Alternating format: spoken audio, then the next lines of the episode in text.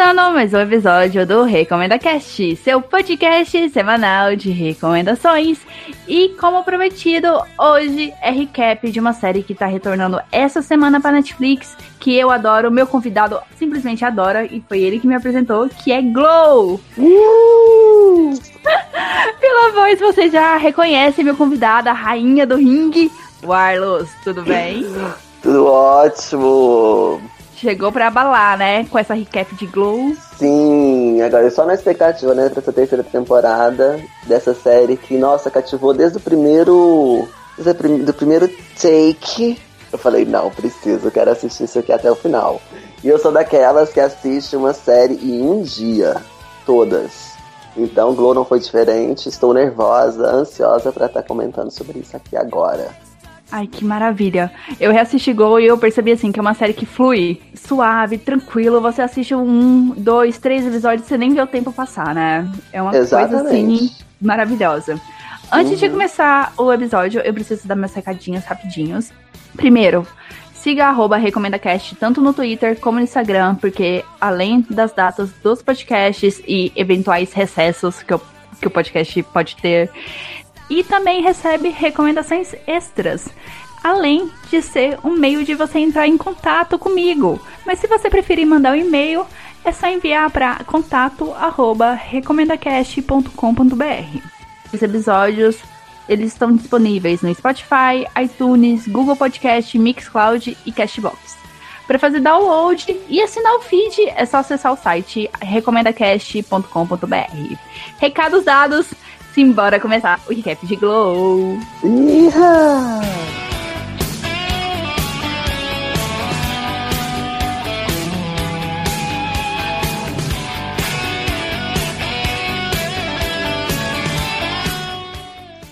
Bom, é, Wireless, como a gente tinha combinado aqui em off, primeiro, antes do recap, a gente vai comentar um pouquinho sobre algumas informações bem relevantes sobre a série Glow. Que, tipo, Glow realmente existiu. Essa série que a Netflix, Netflix produz aconteceu, foi ao ar, foi criada em 1986 lá nos Estados Unidos e eram as é, Guardians Ladies of Wrestling.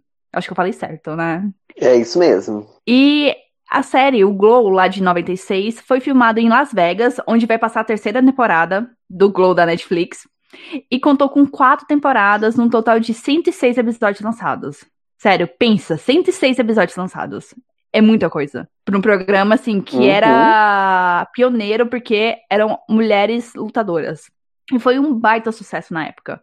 E foi assim, reprisada durante anos e chegou a passar no SBT com o título de Luta Livre de Mulheres. Eu adoro SBT e esses títulos que eles inventam. Tudo. Uai, digamos então que Glow era praticamente o Chaves da década de. Ah, mas se bem que o Chaves também existe faz tempo, né?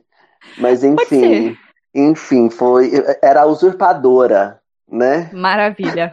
Ótimo exemplo. ai, ai. Mas aí tem um detalhe também que hum. essas mulheres, essas que do, do Glow real, né? Uhum. Elas eram. Essas lutas não eram reais, eram lutas encenadas, né? E aí, com essa descoberta, tem essa exploração, né? Essa exploração da, da imagem feminina num, num contexto muito, muito selvagem, e aí, Não, como que as pessoas liam isso, né? E aí a série traz essas críticas pra gente, que eu acho muito importante. É uma série muito leve, de todas as séries, das poucas séries que eu já assisti. Ela é a mais leve até então, mas isso não significa que ela não tenha crítica. Ela tem crítica do início ao fim, em todos os episódios. Eu acho isso muito importante. Concordo. Tanto que você estava falando dessa mensagem, eu estava assistindo uma entrevista de uma das lutadoras do Glow Real, e ela comentando o que, que ela achou da série da Netflix. E ela falando assim que é importante trazer essa mensagem das mulheres, sabe? Desse empoderamento. Só que a série, ela não, como fala, não dá valor, não enfatiza a importância que foi Glow. Porque Glow, na década de 80, em 86, abriu o caminho para as mulheres lutarem wrestling, sabe? Uhum. Então elas uhum. foram as pioneiras. E a série da Netflix não, não explora esse ah, lado. Ah, entendi. Entendeu? Ela entendi. falou assim que poderia ser mais uma camada que a série da Netflix podia adicionar na série, né? Para mostrar essa importância dessas lutadoras, dessas pioneiras. Pois é, e é engraçado porque ainda fica nesses contextos de do heroísmo romântico, né? Tipo assim, a mulher sofrida, tá, tá, tá, tá, tá, tá. Aí fica nesse heroísmo da personagem. Eu acharia interessante, sim, isso que você acabou de dizer, né? Essa, essa abordagem da camada do elas serem as primeiras que levaram lampadada na cara, digamos assim, né? As primeiras que colocaram a carinha no sol e estão ali, né? Porque, assim, a série ela mostra mais ou menos isso, assim, muito, muito de leve, essa iniciativa. Porque aí, como você, vocês, acho que vocês que nos escutam também já sabem que a tia vai lá no, na segunda temporada, depois volta. Mas tem o lance da crítica de que a Ruth é praticamente é ela que está fazendo o rolê acontecer. Né? Não é o homem, não é o diretor em si.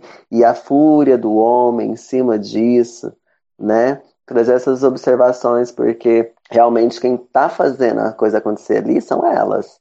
E a Ruth como protagonista mesmo. E aí, quando depois que você me falou do recap, eu fui reassistir a segunda temporada, que eu também não lembrava de algumas coisas. Eu não tinha me atentado, sei lá, esqueci desse detalhe importante, que é o a demissão da. Eu não vou saber o nome das, das personagens. Da Vicky. Da Vicky Viking. É, essa da trancinha. Né? Isso. Você vê tanto que ela adora a Globo, ela não sabe nem o nome das, das, das personagens. Ela adverte o Sam, o Sam, de que? De que a Ruth que fez, a Ruth, a Ruth que dirigiu o piloto, não foi ele. Então, assim, voltando para o que você tinha me falado da, da entrevista da, de uma das Atriz ou lutadora do Glow Real? É, atriz, lutadora, porque elas, elas faziam as duas coisas, né? então, é, eu acho que poderia trazer essa, realmente eu concordo. Poderia ter trazido essa crítica, assim, mais, mais nítida que as mulheres estão fazendo. Porque, assim, passa muito, muito no, superficial. Sim, fica bem na entrelinha, né? Bem subjetivo ali no fundo. É, você tem que ser muito inteligente para entender. Ou assistir entrevista, que tá no é. YouTube. É. Sim, sim. Os reviews também, né? Sim. A série da Netflix, ela foi criada pela Liz Fabhai, que ela é de Homeland e Nurse Jack, e pela Carly Mensch, de Weeds e Orange is the New Black. Outra informação importante é que a atriz que faz a Temi, que é a Kia Steven, foi lutadora de wrestling profissional entre 2002 e 2016 além dela como lutadora na série, tem também os irmãos da Carmen, que eles lutam. Eu acredito uhum. que eles uhum. ainda lutam agora, sabe, nos dias de hoje. Uhum. E todas aquelas lutas que a Deb, a Carmen e a, a Melanie vão assistir, você lembra? Todos aqueles personagens, todos aqueles lutadores são lutadores de verdade. Entendi. Sabe? Inclusive o que a Deb pegou. Teve um Sim. lance lá. Uhum. Sim, tem esse mesmo. E uma coisa que eu achei engraçada, não sei se você vai lembrar na série, com certeza porque é bem marcante, que a Honda, que é a Kate Nash, que eu adoro, que é uma cantora, ela sempre canta uns raps, sabe? No começo das lutas, ou no meio, no final, você lembra disso? A Honda é a? Ruiva, a britânica. Uhum. Aí eu pensei, nossa, eles estão querendo só colocar a Kate Nash, que é cantora, pra fazer uma ponta ali de cantora, sabe? Mostrar o talento. Mas não. A questão do rap não é por acaso. As lutadoras lá no programa original também cantavam raps diferentes no começo de cada programa. Então, Entendi. Então, o nível de detalhe, assim, eu, eu achei, assim, muito, muito incrível. É, e essas coisas elas vão fazendo os links, é, amarrando a série de uma forma que você que envolve muito mais quem está assistindo por conta desse por conta dessas minúcias, né? É porque você fica curioso ver, né? Como que é aquele cenário, o que que é real, uhum. o que que não era. Uhum. Outra coisa que é muito real na série da Netflix é que são as próprias atrizes que fazem as cenas de lutas. Não tem, Não dublê, tem dublê ali. Não, é elas mesmas caindo no ringue, sabe? Batendo uma na outra. É tudo elas. A última informação que eu quero trazer é que a atual dona da empresa Glow, porque o show, ele acabou assim em 92, alguma coisa assim. Aí compraram e tá, não sei se voltou durante um tempo, se ainda tá, mas eu acho que só voltou por um por um por um tempo e depois acabou de novo, não sei, enfim. A atual dona, que é a Ursula Hyde, ela é consultora das criadoras da série de Glow, sabe? Então tem todo uma base ali, uma estrutura que ajuda a tornar a série mais verídica. E eu acho uhum. interessante isso, não ser puramente ficção. Entendi, tem tipo uma, um laboratório nessa assistência. Sim. Uhum. Essas são as informações que a gente. As curiosidades. Quis... Ótima palavra. As curiosidades sobre a série Glow. E agora a gente começa o recap. Uh!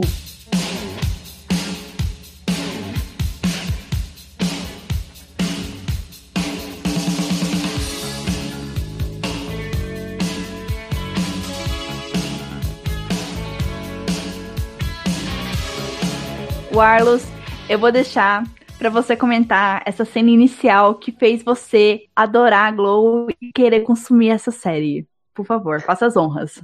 Sim, eu vi, eu vi o trailer e pensei assim, o que, que é isso? Muitas luzes, né? Muita cor. Eu falei assim, foi a primeira série que eu assisti na minha vida. E aí eu pensei, ai, ah, vamos ver esse rolê, o que, que é isso, no ano retrasado, eu acho. Eu não era de assistir séries. Falei, tá, vamos ver. Essa primeira cena que é da Ruth fazendo um teste e ela tentando ludibriar uma diretora usando, lendo a, a fala de um homem. Que até então nem tinha entendido isso, né? Eu tava vendo lá e falei assim, nossa, que, que coisa mais poderosa, né? Que fala mais poderosa. E aí acaba, a diretora corta ela, né? Obviamente, tira ela e fala, querida, você tá lendo a fala do homem. Ela dá uma enrolada ali e a própria diretora, eu acho que essa, essa crítica é, ela foi muito bem empregada pela intenção das, das escritoras, das criadoras de Glow, com relação a essa crítica da subjugação da mulher dentro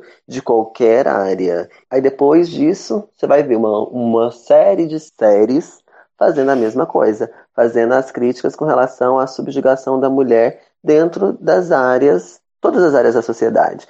Eu não sei necessariamente se a gente pode falar que essa crítica é feita para Hollywood ou para essa esse meio midiático lá dos Estados Unidos, que a mulher ela tem que colocar os bofs para fora para conseguir um papel específico.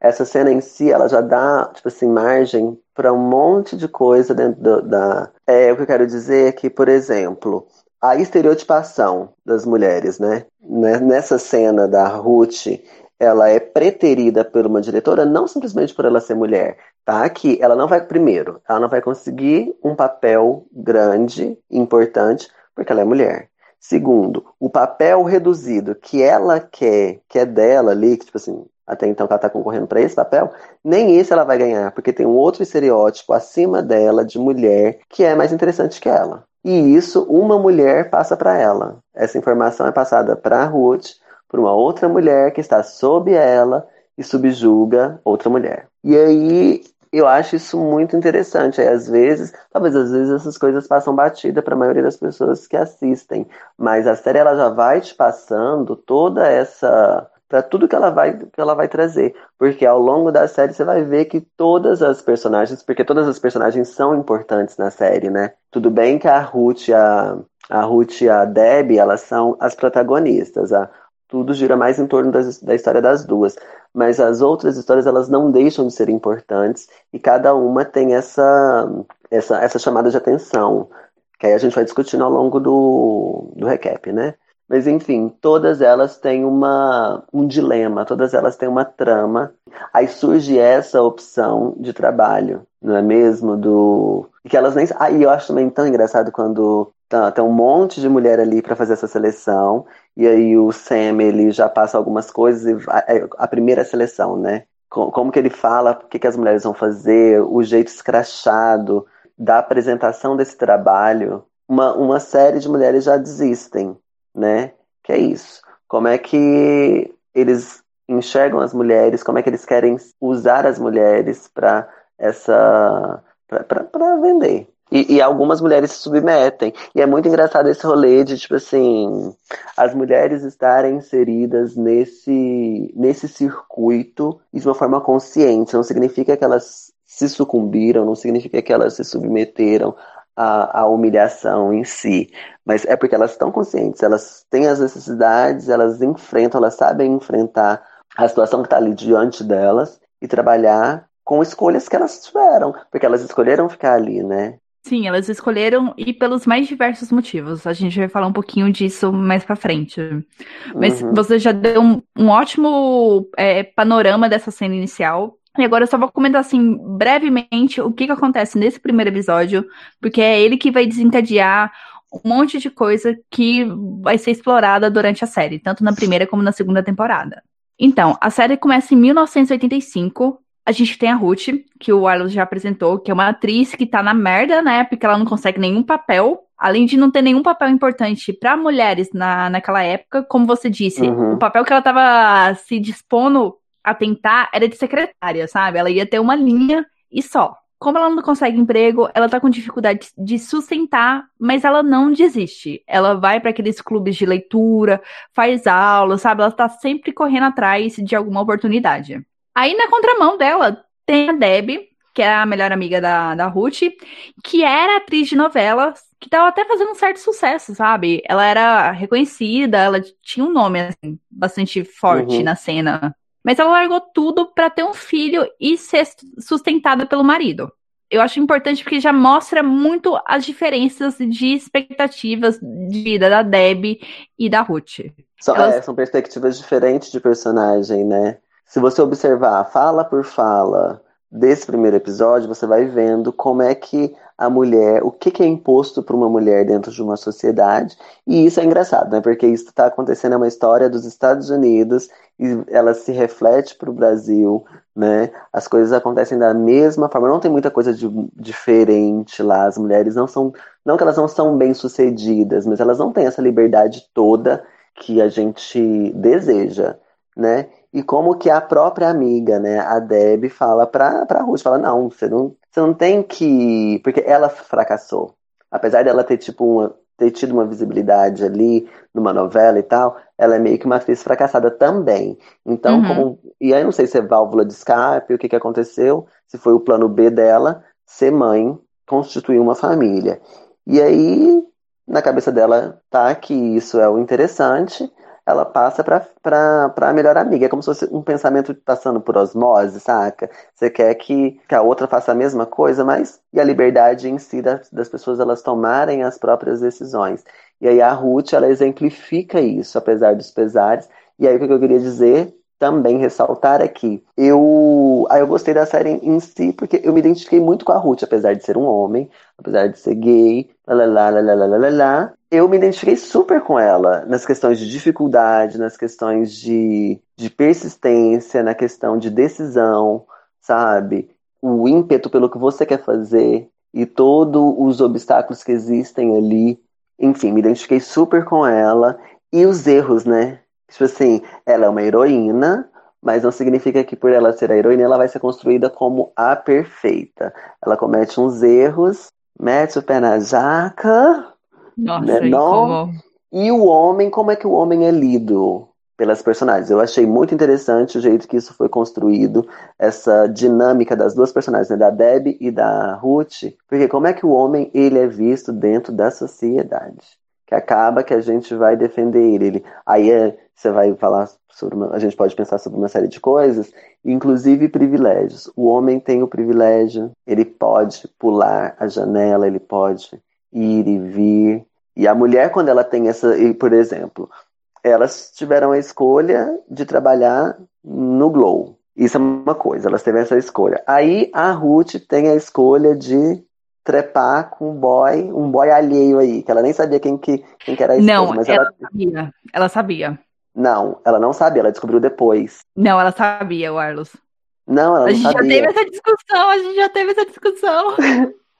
Não fala mais, não continua. Não, eu já tô brincando. Eu sei, eu também tô brincando. Mas peraí, vamos, vamos relembrar aqui. Ele entra, na casa, ele entra na casa dela e aí uhum. ela vai transar com ele pela segunda vez. Isso. Uhum. E aí ela sabe que ele é casado. Ela não sabe com quem ele é casado. Não, ela sabe que ele é marido da Debbie.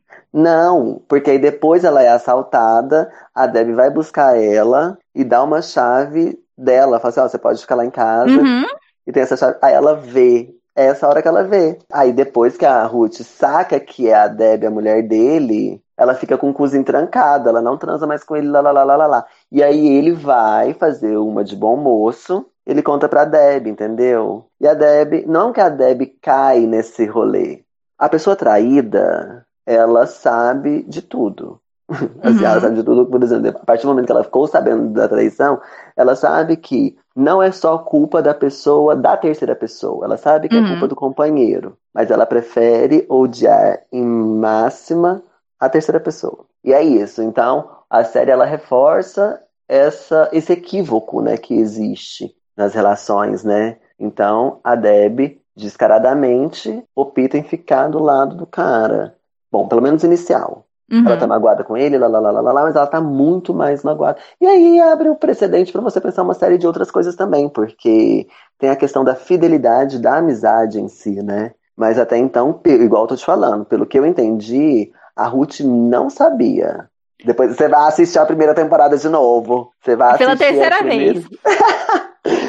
para você confirmar isso aí. Tanto é que eu entendi que ela não sabia que era o cara. Uaro, você deu sua versão desse caso Agora da Ruth. Vai ser a sua. Agora é minha versão. Aí o ouvinte decide, sabe? É meio você decide. Quem tem Ai, eu quem adoro tá razão. isso, eu adoro isso. Quero até acompanhar então, depois. O que que eu entendi? O marido da Deb lá, o Mark, ele entra lá, a Ruth já não quer, sabe? Só que acaba rolando. Aí tem esse negócio da Ruth ser assaltada, a Deb dá carona pra ela. Aí quando a Deb, a Ruth, ela vê a foto da Deb com o marido, eu sinto assim que a consciência da Ruth pesa. Hum. Sabe? Pesa porque ela lembra de que ela tá sacaneando a amiga dela, entendeu? Enfim, é essa, é isso que eu entendi. Ah, Ouvinte, por favor. Ah, eu entendi. Eu achei que você tinha achado. Não, entendi. Então você lê que a Ruth já sabia. Pela expressão Sim. dela, a Ruth já sabia. Então no seu palpite a Ruth já sabia. É, palpite assim, tá, mas É isso, eu sou é. mulher, caralho, então eu entendi muito mais. Não, eu não, entendi. não, não chega nesse não. nível, não. É, é, tudo, é tudo uma encenação aqui também, Dônia. Deixa eu te falar, eu, eu boto fé, eu boto fé nisso que você falou, mas, bom, eu fiz essa interpretação de que ela assustou. Mas enfim. Ah, e aí uma, só uma, um arrematezinho nessa história aí desse, dessa traição. Como que as mulheres julgam a outra. Elas são preparadíssimas. Você já você viu? E isso mostra na série desde o primeiro, desde a primeira apresentação ali. Agora, já que a gente entrou nesse rolê de interpretação da, da, da, da cena, uhum. da cena é, na minha concepção, as meninas elas já estão preparadíssimas para julgar a Ruth.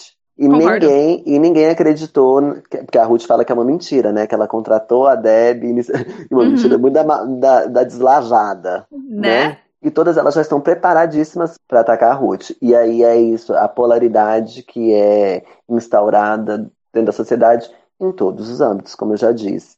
E aí as pessoas elas são polarizadas, então elas tendem a gostar mais de uma e gostar menos da outra né? E essa estética que é desenvolvida em cima da, da Debbie, ela ser loira, hoje não mais, mas até um determinado momento, tipo assim, meados do início de, da década de 2000, o ideal, o ícone de beleza feminino era a mulher loira. Loira, branca de olho claro. Entende? Então, uhum. e o símbolo norte-americano é a loira apesar da Ruth também ser norte-americana, apesar uhum. da Tammy também ser norte-americana, apesar da apesar da Carmen ser norte-americana, mas quem que é a, o símbolo norte-americano? Isso tudo favorece você, tem, é, você se tendenciar a gostar dela. E também tem um outro rolê que agora tem uma outra maré, que é essa de representatividade, você se identificar com, com coisas, né? Até meio aleatória de de um perfil e de outro perfil, como eu falei que eu me identifiquei super com a Ruth por conta de algumas questões, até de passar necessidade. Então, por conta de sonhos, por conta de você não querer se, não querer se meter a trabalhar no McDonald's, no call center, lá, lá, lá, lá. enfim. Né? A gente vai comentar isso dos estereótipos daqui a pouco, porque eu tenho alguns detalhezinhos, sabe, que eu fiz pesquisa e que eu quero acrescentar. Só para encerrar essa parte desse primeiro capítulo, o tom da conversa já deu a entender. A Ruth, ela teve um caso com o marido da Deb, sabendo ela ou não, que era marido da Deb. Enfim, vocês Isso decidem. ficou no ar agora. A Deb descobre e vai confrontar a Ruth durante os testes pro programa Glow, que é o Gorgeous Ladies of Wrestling, que é dirigido pelo Ranzinza San Silva, San ah, Silva aquele velho escroto. que é diretor. Sim, que é diretor de um monte de filme trash. Como eu falei, esse primeiro capítulo ele dá a base da série e os próximos capítulos são bem assim, focados no treinamento das meninas, no desenvolvimento da estrutura e das personagens de Glow. A Debbie aparece lá para bater na Ruth e o Sam fica muito impressionado com ela. Vai atrás, porque ele quer que a Debbie seja a estrela. Como a gente já comentou aqui, o Ailos disse. Ela representa aquele ideal americano, loira, né? Heroína, não sei mais o que, blá blá blá. O Sam quer que ela seja a estrela do show ela se junta ao elenco, sabe? Apesar da rivalidade e do desgosto com a Ruth, eu acredito assim, na minha visão, ela se junta, ela aceita esse convite, por mais que ela não queira, por mais que ela tenha um filho ali para cuidar, é para fugir daquela vidinha que ela já não gostava. Mas que agora, com a traição do marido e com a casa desmoronando na cabeça dela, ela precisa se distrair, sabe? Fugir, ter Sim. um escapismo daquela situação. E é engraçado, né? Como que a gente mascara as coisas como assim? Né? Porque trazendo isso para o no real, né? Esse exemplo que é dado para gente na vida real. Como que a gente, por exemplo, a gente sempre quer estar distraído, seja uhum. no, seja na nossa constituição familiar, seja na derrocada dela. A gente sempre precisa, nós precisamos nos enganar com alguma Sim. coisa. E aí, pelo que eu estava vendo das suas observações, realmente ela e ela quer se livrar de algumas coisas. Sim. Né? Ela, ela quer se livrar das obrigações que um dia ela aceitou. Uhum. Que aí quando a gente, a gente pode até lembrar do lance de Handmaids, que ah! a Serena Joy. Serena Fazendo Joy, link. Vamos fazer uns links, vamos fazer uns links. Serena Joy, ela abraçou um formato de vida, mas que não necessariamente é o que ela quer. É, tipo o lance de lifestyle, saca? Uhum. Lifestyle da Serena Joy é aquele ali, ser mãe, dona de uma família. Eu escutei um gay esses dias para trás falando que o sonho dele era ser dona de casa. Ter um marido para cozinhar pro marido, lavar, lavar as cuecas, lavar a meia. Lavar... Você entendeu? Aí, é... como é que fala? Figurativamente falando, voltando pra Deb, o sonho dela desmorona na cabeça dela que você falou agora. Uhum. Ou seja, o que, que resta para mim? O que eu prego para os outros que eu quero que isso aconteça, que tem que ser assim, entendeu? Para mim foi uma merda. E aí eu acho que isso é uma válvula de escape para ela, só que ela tá ludibriada por ela mesma por uma série de coisas. Tipo assim, tem a Ruth ali, ela quer ser a protagonista, ela quer mandar, entendeu? Ela quer ser a fodona. Não, sim, e ela não leva o show a sério, né? Ela acha que é besteira, ela não dá, uhum. ela não dá credibilidade pro show. Só falando uns adendos sobre o que você comentou, mais pra frente a gente descobre assim que a Ruth, ela, a Ruth, a Deb, ela larga a novela porque o Mark ficava em cima dela, sabe? Ficava em cima dela de criar família, sabe? Já tem esse ressentimento de que ela tava sendo meio que minada de fazer o que ela queria. Porque uhum. tava o homem lá enchendo o saco dela de que ela devia ser dona de casa. Uhum. E é muito importante essa, essa eles ressaltarem isso, sabe? Porque a mulher oprimida, porque falam muito isso, né? Na nossa. A gente ouve muito esse discurso agora. O, a opressão causada por um oprimido. Então, por exemplo, eu estou infeliz porque eu optei por isso. Então, eu vou me sentir incomodada se eu ver uma fulana, uma beltrana. Porque é isso. Se você é traída, eu não vou falar isso na totalidade, não vou tipo, tomar essa responsabilidade para todo mundo. Mas eu já aconteci isso comigo. Por que, que não sou eu a amante? Eu queria ser amante. Que parece que é interessante, né? A amante, primeiro, ela não tem coração. Ela não tá sofrendo o que eu estou sofrendo. E ela tá ela não tem nada a perder. É, e ela, é ela que tá gozando no final das contas. Por que, que não é uhum. é eu? Sabe? Então são esses conflitos. Aí esses conflitos aí você tem que. É, você assiste a série, você vai parar pra pensar em uma série de coisas, pra você chegar uhum nessas, nessas questões cotidianas, né? Que não estão tão longe da gente. A gente já falou bastante da Ruth e da Debbie.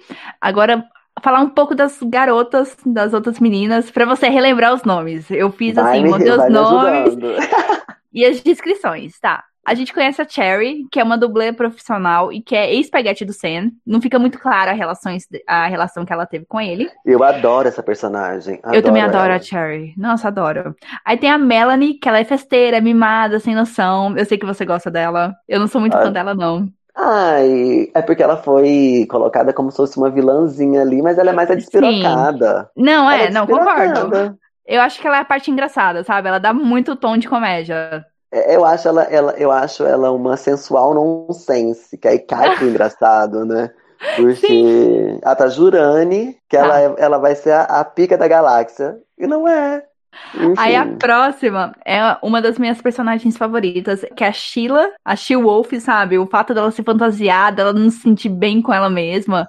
Uhum. Tem toda uhum. essa parada que eu acho bastante interessante. Aí tem a Carmen, que ela é de uma família de lutadores de wrestling. Uhum. Tem a Honda, que uhum. a Kit Nash, que também eu adoro ela, que é a modelo britânica. Ela é a que eu acho mais bonita. Aí tem a Arte, que é estudante de medicina e que entra no programa porque tava precisando de grana. Eu sempre me confundo com essa ah, que você falou. É a indiana. A indi... Ela é indiana? Eu acho que ela é indiana. É, ela é indiana. E tem a outra, que é, uma, é meio tailandesa. Isso, é cambogiana. Que é a Jenny. Por nome, eu não sei de quem estão falando. A, a arte, eu super gosto dela também. Eu acho ela muito inteligente, o rolê. Também. Das poucas coisas que, que focam nela, é muito, eu gosto bastante dela. Não, sim, eu gosto bastante dela. E ainda mais o desenvolvimento que acontece com ela na segunda temporada. Dela e da e Yolanda. Que vai, aham, que vai desenrolar mais ainda na terceira, né? Uh! Aí sim, Brasil! Aí tem a Temi, que é mãe e também é figurante de TV. Ela fez algumas pontinhas em alguns programas. Tem a Jenny, que a gente já comentou. A Reg, que é aquela Vicky Viking, que é uma uhum. atleta olímpica. Aí tem a Doll e a Stacy, que elas são cabeleireiras e que decidiram participar do show porque os clientes falavam que elas eram super engraçadas e que deveriam estar na TV. E por último, tem a, Ju a Justine, que é uma adolescente punk e super fã dos trabalhos do Sam. Dessas aí que você falou, ah. tipo assim, eu gosto de praticamente todas. Todas são bem interessantes. A Sheila é interessantíssima. Eu adoro uhum. o. Como é que é o nome daquele negócio mesmo? Quando vai começar a, a série, aí eles fazem tipo uma cena e aí começa a série. Não sei o nome disso. Não sei. Isso aí, gente. A cena que antecede o início. Ah, a uhum. cena de apresentação da Sheila eu acho incrível. Eu incrível. também gosto. E aí eu comecei a gostar muito dessa personagem. Eu gosto muito da Sheila, eu gosto muito da. É essa que você falou que, eu não, que, que você não gosta e que eu gosto. A Melanie. É, é que eu, tipo, eu não gosto dela no começo, porque eu acho ela muito bitch, sabe? Que ela, ah, ela tá. escuta que a Cherry teve um aborto e depois ela vai lá pro uhum. ringue e finge, sabe? Eu acho isso uhum. muito desnecessário, ó. Mas eu acho que. Não, eu acho desnecessário, mas eu acho assim, desnecessário uma pessoa fazer isso na, na realidade. Uhum. Né? Mas é super necessário para porque o tom que ela traz de crítica, as pessoas elas não têm coragem de fazer isso. Mas as pontuações que ela vai fazendo, que ela faz, principalmente na primeira temporada, são muito boas. Porque ela é uma mulher extremamente despirocada, ela é marginalizada pela maioria das pessoas por conta desse estereótipo. Ninguém leva ela a sério, né? Mas ela, ela tem uma capacidade de crítica, isso é a personagem, ela tem uma capacidade crítica que é muito importante para te, te pontuar. Fala assim, olha aqui o que está acontecendo. A Ruth está falando a importância da sororidade, lá, lá, lá, lá, lá, e de, de ter uma mulher como diretora. E aí ela fala, não, querida, se você gosta de sororidade, por que você está transando com o boy da sua amiga? Tá, não é tipo assim, a, a crítica do ano, mas assim, são pontuações que é, é precisa naquele momento, ela é precisa. Então, eu gosto da Sheila, eu gosto da Rose. Eu acho ela engraçadíssima. Eu gosto da, da Cherry. Quem mais? Eu gosto da arte. Eu adorei a Yolanda, mas a Yolanda tá na segunda temporada também. É mais fácil você falar mas... quem você não gosta. É, Tami, não, eu. Aí ah, a Tami é uma coisa tão engraçada porque, tipo assim, pelo trailer, obviamente que eu vi ali a Ruth, né, no trailer da primeira temporada. Mas a Tami, eu super achei que ela seria uma das protagonistas da, do negócio, saca? Eu acho ela meio bobinha. Não, mas a Tami, você lembra que é a mãe, que é a Welfare Queen. Uhum. Ela mesmo? Ela Nossa, mesmo. eu adoro ela. Não, eu achei que ela ia ser engraçada. Eu, a minha expectativa até agora, é, mas eu acho que é porque eu talvez tenha criado expectativa. Isso é a responsabilidade não é da atriz, não é da personagem. a culpa é minha, né? Porque eu criei um, uma personagem incrível para ela e não é isso que acontece com ela na série, entendeu? Eu imaginei uma série de coisas acontecendo com ela, ela lá e não, ah, eu não gosto, eu não gosto dela. É, tipo assim, eu não acho interessante ver a parte dela da cambojana, cambojana, cambojana. É, a, a gente entendeu, vem do Camboja. Quem que é ela? É a Jenny. Não, eu sei que é ela, mas eu não sei quem que é ela no rolê até então. Ah, tá. Entendeu? É, realmente, ela é. Sem graça. É muito... Sem gracinha. E as duas, as duas. Ai, cabeleireira. É, elas são engraçadas, nada a ver, mas enfim. A única parte que eu gosto delas é elas passando trote, mas a, a Mel Rose, nervosérrima, adoro ela, inclusive. É isso. Porque, além das meninas, a gente também conhece o Bash, que é o produtor do programa, que é um cara super rico, graças ao dinheiro da família. Só que ele tem um probleminhas, assim, com a mãe, porque a mãe acha ele uma pessoa muito, sabe, à toa, que não faz nada, que vive dependendo do dinheiro da família. E eu sinto assim que desde o começo ele tem um sentimento retraído pelo mordomo dele, que é o Flor. Aí uhum. na segunda temporada acontecem umas coisinhas. Uhum. Eu não sei por que eu tô. A gente tá poupando spoiler, porque a gente já deu spoiler lá naquele bloco falando sobre o Glow original. Enfim, quando o Flor morre, tem todo aquele transtorno que o Bash passa, né? A gente vai comentar disso mais pra frente. O Bash e o Sam, eles estavam assim num desacordo, né? Porque tem aquela história do aborto lá, daquela simulação de aborto da Melanie. Cherry. Ah, tá. É, da, é não, é da Cherry e da Melanie. Tem também aquele, aquela leitura do roteiro da, da ira de cantar. O Bash vê que não tá andando do jeito que ele esperava. Aí eles entram no acordo sem o Bash. Que o hum. Sen, se ele se comprometer a seguir as ordens do Bash, o Bash vai se comprometer em financiar o próximo filme do Sen. O Sen e o Bash fazem esse acordo e começa o desenvolvimento das personagens de Glows, de Glows, de Glow, todas de Glows. São várias. E todas as personagens são baseadas em estereótipos. A gente vai focar um pouquinho aqui, porque eu fiz uma pesquisa hum. que o, uma matéria estava comparando assim cinco estereótipos que são mostrados na série Glow e que continuam até hoje, sabe? Não são originários, né? Mas eles estão presentes em 86 e continua presente em 2019. Hum. Aí tem a questão do que você já comentou do herói americano, que é a representação da Deb. Tem a questão também do estereótipo do árabe extremista, né? Que é a questão da uhum. arte, que na verdade nem é árabe, né?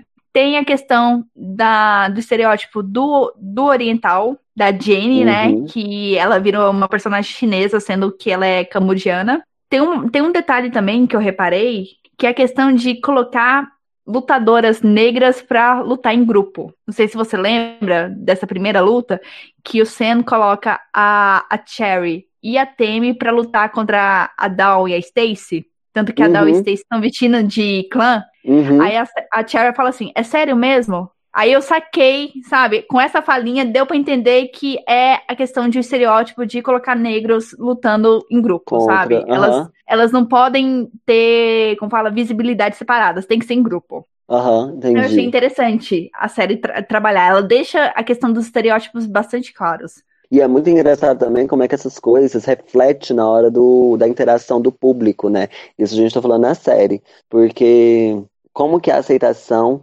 dos imigrantes, como uhum. que as uhum. pessoas norte-americanas elas, elas lidam com, com os imigrantes. E aí a, a personagem que mais sofre nessa questão é a arte, né? Que ela é a. Como, ela lida como uma terrorista eu acho que isso é muito bom, essa, trazer essa reflexão, porque eu lembro de vídeos que eu já assisti de pessoas é, sendo extremamente agressivas com, com orientais, de um modo geral, mas os muçulmanos e tal, lá na América do Norte, mais especificamente nos Estados Unidos. Né, como que eles são reprimidos em praça pública, pelos norte-americanos nativos ali, né? E aí, uhum. mais um link que a gente pode fazer, porque a gente é dos links, querida. a última temporada do RuPaul, ele tem uma drag queen muçulmana, né? Que uhum. ela pontua essas questões que um muçulmano sofre em terra norte-americana.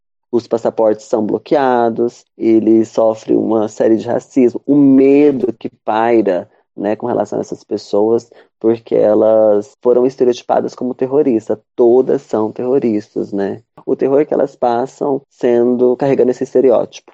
Eu acho que o da arte, assim, é o mais perceptível porque ela é hostilizada na luta. Lembra que uhum. jogam uma garrafa nela? Sim. Então, eu acho que é o caso mais grave, tanto que ela quer mudar a personagem depois de um tempo. Ela quer se reinventar, quer tirar aquele estereótipo e virar outra coisa. Exatamente. E como que o, o, o mercado midiático ele explora isso de uma forma muito cruel, porque ela não tem essa liberdade, né? Sim. Não, concordo. É, é bem isso. Tanto que eu vou fazer agora a listagem das personagens e os personagens que elas representam.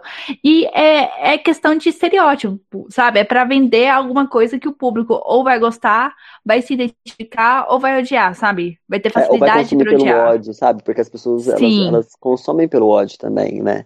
Aí tem a Cherry, que é a Jack Chain, a Melanie, que vira a Melrose, a Sheila, que é a Sheila The She-Wolf, a Carmen vira Machu Picchu, a Honda vira britânica. Isso tudo assim dentro dos estereótipos. A arte vira Beruti, sendo que ela é indiana e não árabe. Uhum. A Temi vira a Welfare Queen, que é a rainha da previdência. Não sei como que ficou a tradução. A Jenny é a Biscoito da Sorte, que ela não é chinesa. Tanto que eu acho que é válido ressaltar que tanto a arte e a Jenny deixam bastante claras que, ela, que elas não são daquele, daquele povo que o Senna e o Best estão querendo estereotipar. Uhum. Aí tem a Reg, que é a Viking the Viking.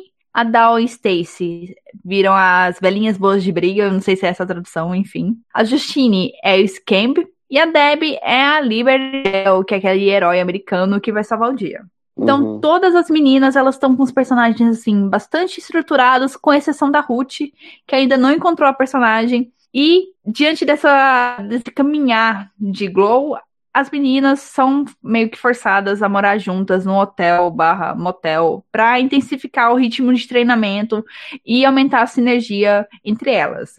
Uhum. Uma coisa assim, da Ruth, que eu vejo, por que, que ela demorou tanto pra criar esse personagem é que ela tava querendo muito trazer aquela carga de atriz, sabe?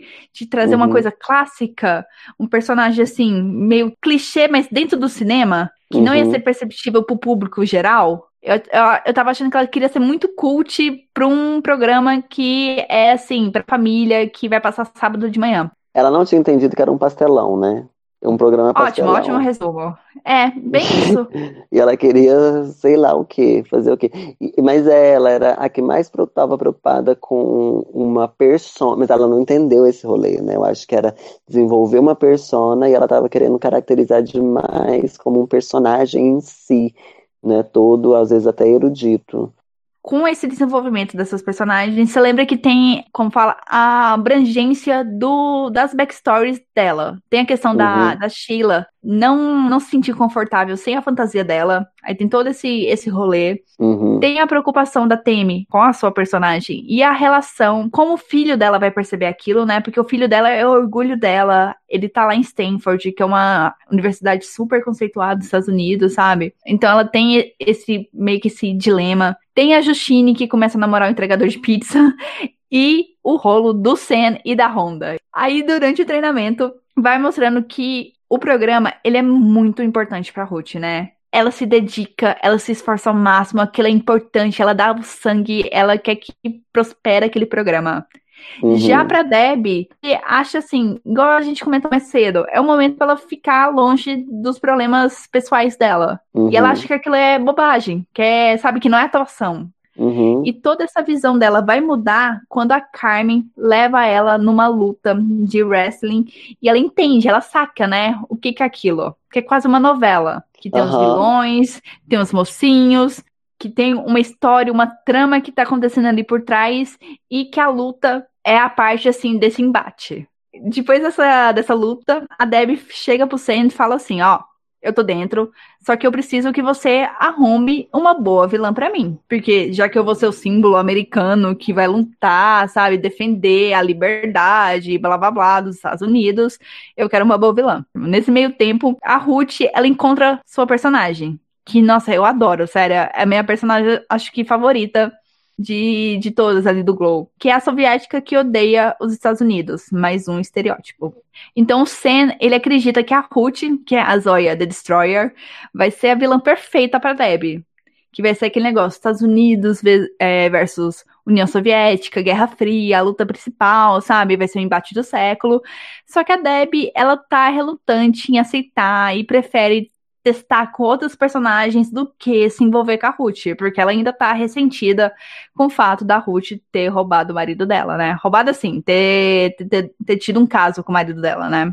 só pra encerrar esse, esse plot da, Ru da Ruth e da Deb, a Deb percebe que realmente ela não tem como escapar de lutar com a Ruth, então ela aceita a Ruth como a sua parceira de luta, e elas começam a desenvolver, começam a incrementar a, a luta para realmente ser a luta principal do show. Tanto uhum. que elas uhum. pedem ajuda pros irmãos da Carmen, porque os irmãos da Carmen são lutadores de wrestling, tanto uhum. no show como na vida real. Eu acho bom, assim, que a série, ela tem vários momentos de gravação, de público, que são bastante importantes e que você sai um pouquinho daquela mesmice de treinamento, você vê alguns é, golpes, alguns movimentos, assim, entrecortados para você ver como que seria uma luta né, global, como que, como que é o show. Uhum. Aí, nesse primeiro momento, é um ensaio que vai ter com plateia para tentar sentir a energia do público, ver a recepção das pessoas.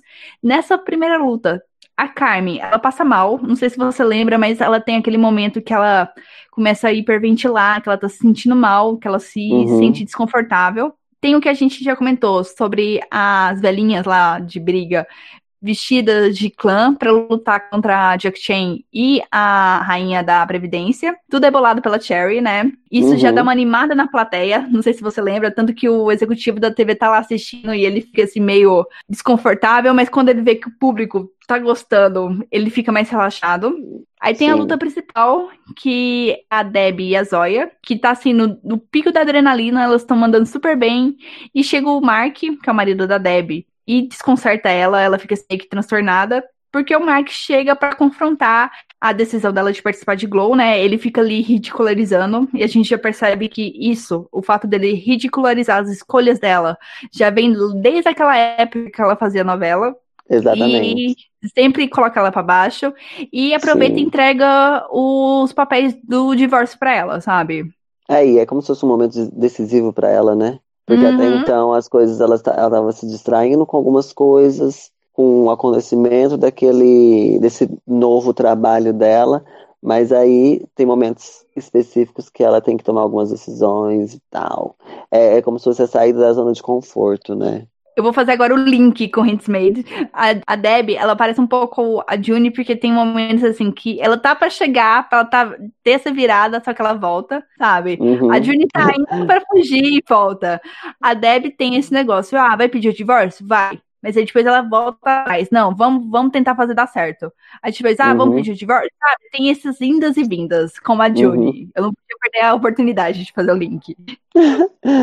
Ai, mas eu acho muito também interessante o rolê dela, que eu não tinha parado para pensar com relação a isso até então. Eu não achava ela, ela uma, uma mulher sacana, mas isso antes da segunda temporada também, né? Porque eu acho ela muito perdida, eu acho ela muito errada, na real, hoje.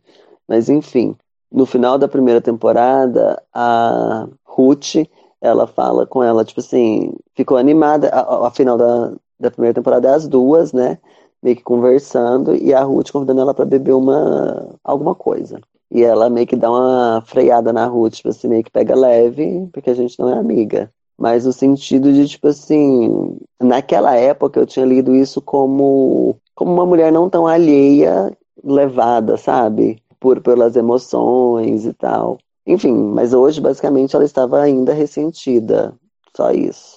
Não, eu vejo assim, nessa primeira temporada, a Debbie, ela tá amargurada, né? Porque a vida dela tá saindo dos trilhos. Na segunda, uhum. ela já tá sendo sacana, sabe? Ela tá assim, tem algumas atitudes dela, eu quero até conversar com você daqui, é, mais pra frente, sobre algumas atitudes dela ser serem tomadas de caso pensado para ferrar a Ruth ou simplesmente ser assim para ela não Entendi. ver as pessoas felizes, porque ela acha que as merecem ser felizes, não só a Ruth, mas geral. Entende? Uhum. Entendi. Agora tem uns plotzinhos assim que um deles é bastante importante, que é a questão da gravidez da Ruth, que ela descobre e que ela resolve abortar e ela pede pro Sen acompanhar ela. Aí, na minha visão, assim, eu vejo que ela não comunicou para ninguém, porque eu acho que as meninas iam tentar impedir ela, ainda mais uhum. elas não iam entender, porque assim, como tem a Deb, tem a Temi, que tem filhos, e acho que a maioria ali das meninas acredita que em algum ponto da vida vão formar família, elas não iam entender o desejo da Ruth em abortar. Que a Ruth tá dando tudo pra, pra Glow funcionar, ser um sucesso. E tendo filho agora, vai, vai des desestabilizar ela inteiramente. Então, eu entendo a questão da Ruth ter tomado a decisão e ter pedido pro Sen acompanhar ela, e não nenhuma das outras meninas.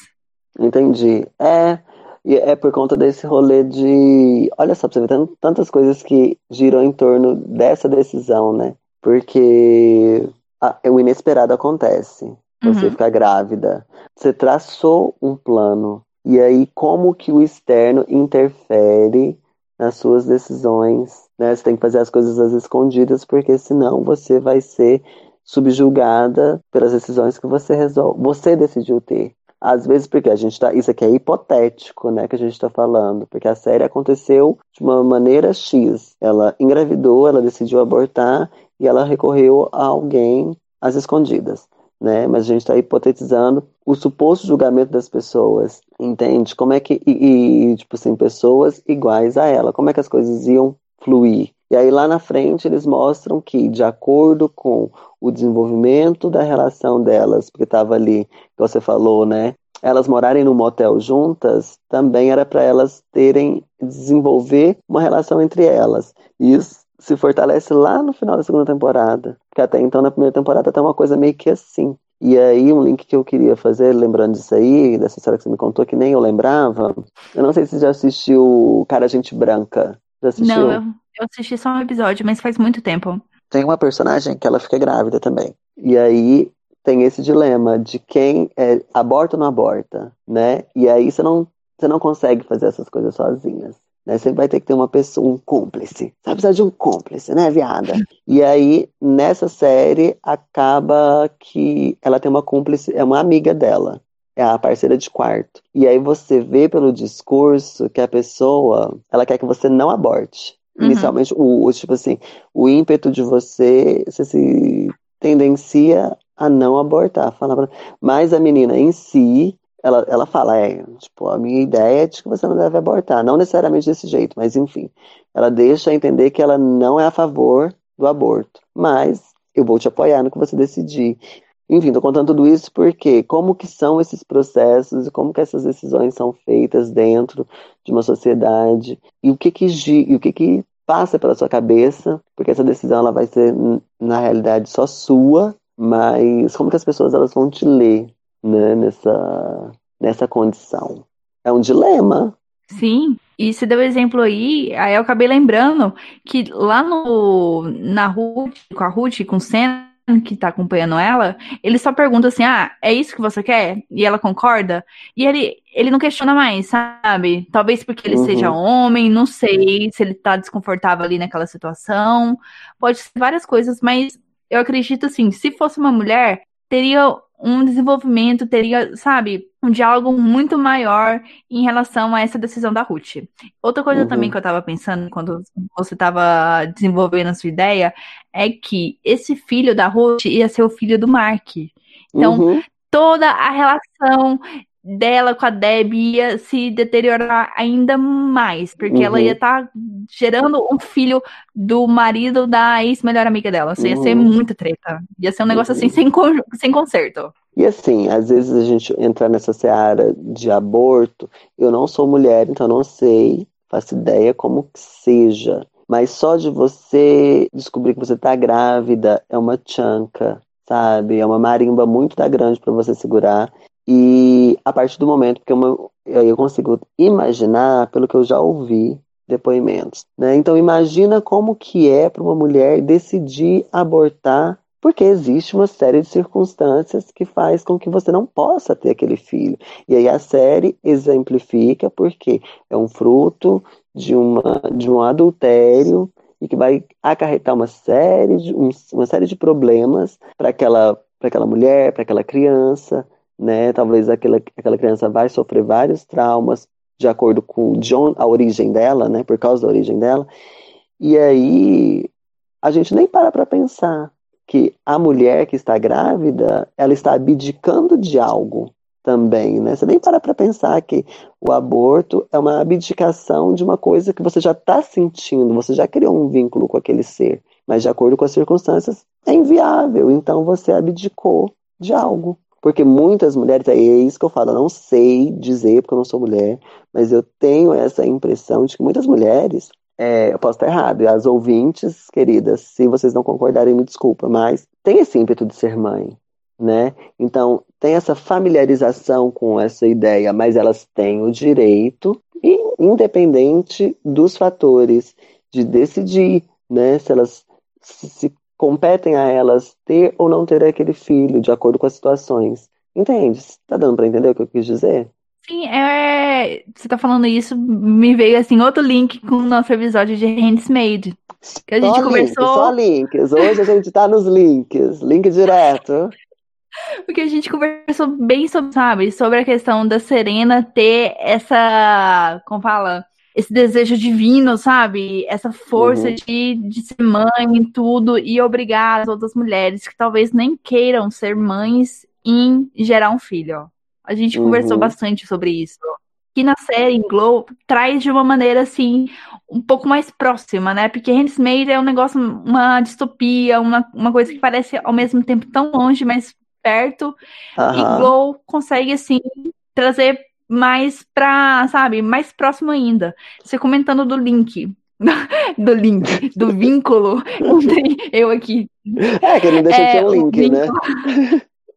Mas vamos mais bonitinha, que é o vínculo entre a mãe e a criança. Você vai reparar que toda essa cena da Ruth descobrindo que tá grávida, ela decidindo fazer o aborto, ela tá assim totalmente sem emoção, sabe? Ela uhum, não expressa nada. Exatamente, sabe? Ela tá assim, totalmente, parece, parece que ela tá em outra dimensão. Uhum. Então, eu acho assim que também já é um sinal de que esse link entre ela e o bebê talvez não tenha sido cri... link de novo. Esse vínculo não tinha sido criado. ou talvez. Ai, adorei! Eu adorei. A gente vai usar esse termo agora para vínculo. Vamos substituir. Vamos. Tudo. Então, eu acho assim que ela já demonstrava que esse link com o bebê dela talvez não não era tão forte. Ela não é, ou ela não estava disposta a ser mãe naquele momento, ou ela não tem esse instinto maternal que muitas mulheres têm. Né? Uhum. Assim, não sei sim, como funciona. Sim, é bom ressaltar só isso, porque às vezes as pessoas, elas, a gente nem sabe quem vai escutar esse recap, é, esse recap, o podcast em si, mas é bom ressaltar porque essas coisas são possibilidades, né? Uhum. Então, por exemplo, como eu não sou mulher e automaticamente eu não vou ser mãe, né? Não tenho útero. Então eu tenho que me colocar no lugar de uma pessoa que tem essa possibilidade de ser mãe para eu tentar entender as possibilidades, os medos que se sofre, né? Que sobrevém a você quando essa responsabilidade, quando essa, esse momento chega e todos os fatores que existem diante de você para você repensar. Então, assim, é bom quem não tem, quem não é mulher, quem não é mãe, quem não vai ter a possibilidade de ser mãe, exercitar isso, né? Parar para pensar nessas, nessa gama de possibilidades que existe quando as mulheres decidem, optam por abortar ou não, entendeu? Optam por ser mãe ou não quais são os fatores. E aí, essas coisas elas ficam muito, são sutis dentro da série, né? E aí é, é super complicado, porque você vai depender da inteligência da pessoa para ela refletir sobre isso, porque passa muito, é como um flash. E aí, como é que você imagina? Você está tendenciado a julgar a personagem porque você pensa de um, num ângulo específico. E aí, sendo que essa, esse recorte que foi feito, essa crítica que nos foi dada, foi para você refletir sobre isso, né? Quais são. Porque na altura desse episódio, quantas coisas já passaram na série para linkar com essa história? Existe uma série de justificativas lá para trás da, da, da série que fortalecem a, a decisão, a decisão da, da Quase eu chamo ela de June, você acredita? Mas enfim, fortalece a decisão dela. Agora a gente vai para um negócio mais leve, assim, leve. Ai, adoro. a, a Honda, a é, britânica, né, acha que a Justine tem ciúme dela com o Sam, porque a Honda e o Sam estão se pegando, o que explicaria o fato da Justine ter roubado a câmera do diretor. Só que uhum. o lance é outro, a gente vai falar daqui a pouquinho. E eu, é, eu comentei um pouco com o Mark, foi entregar os papéis do divórcio para Deb, só que aí ele chega um belo dia e fala assim: não, cancela o divórcio, vamos tentar fazer dar certo, não sei mais o quê. E a Honda e o Sen terminam. Não sei se você lembra, o Lembro. relacionamento deles acaba. Aí logo Inclusive, depois a gente pode tem dar um spoiler, o... como é que é? Ah. Não, a gente não pode dar spoiler. Fica à tá vontade. Tá... Não, isso aí já tá no trailer é, não. Né, da terceira temporada. Você entendeu que parece que vai ter um triângulo amoroso? A Honda... Entre quem? Você não viu, não, o trailer? Eu te mandei o trailer? Ou foi você que me mandou assisti? o trailer? Não, eu assisti. foi você eu que me mandou o trailer. trailer. Então, não tem a, a Honda, o Bash, que eu nem sabia que o nome dele era Bash, na realidade. Tem a Honda, ele e um novo cara, que é tipo. Que aí eu acho que a homossexualidade dele vai ser, vai ser, vai ser escancarada nesse rolê. E aí tem um outro rolê de que o cara Aí tem uma outra cena dos três. Caramba, não, Arthur, eu tenho que rever esse trailer, porque eu, eu, fiquei tão impactada com esse trailer, porque quando começou a tocar Rock 7, e aquele negócio assim, ficou, me deu muito um clima de despedida, sabe? Eu não sei, eu não sei, é, mas eu, eu fiquei muito... muito... É, é, porque eu acho que vai ter romances. Será? Eu fiquei eu com muita cara Eu acho que vai ser... Eu fico, sabe o que, sabe que, que o Ark me deu? Ah. Eles vão forçar um triângulo amoroso entre o Russell isso, a, é. a Ruth e o Sam. Eu não curto Ruth. a Ruth com o Sam. Não curto nem um pouco, ele é muito escroto. Eu também não, eu prefiro. Ele é podre. Ele é menos escroto quando ele tá com ela, sabe? Mas mesmo assim não justifica. É, não. Eu prefiro ela com o Russell. É, ele é gostosinho, né? Agora voltando, a gente já tá chegando no finalzinho do recap da primeira temporada a gente uhum. descobre que o dinheiro do Bash foi cortado pela mãe dele, porque ele tava gastando demais com o programa. Ele uhum. some, aí reaparece depois de duas semanas, falando assim que eles precisam alugar um local para as gravações. Que eles precisam uhum. dar um jeito, mas porque eles não têm dinheiro. E se eles não conseguirem esse local, o show vai ser cancelado. Antes mesmo de, de ir ao ar. Aí as uhum. meninas vão levantar fundo, sabe? né? Vão lavar carros.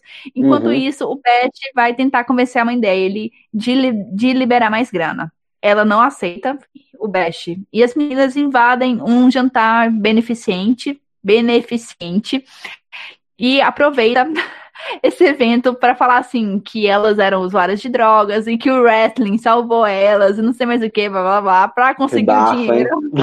Sim. Ah, eu acho engraçado, sabe? É uma situação assim que é irreal.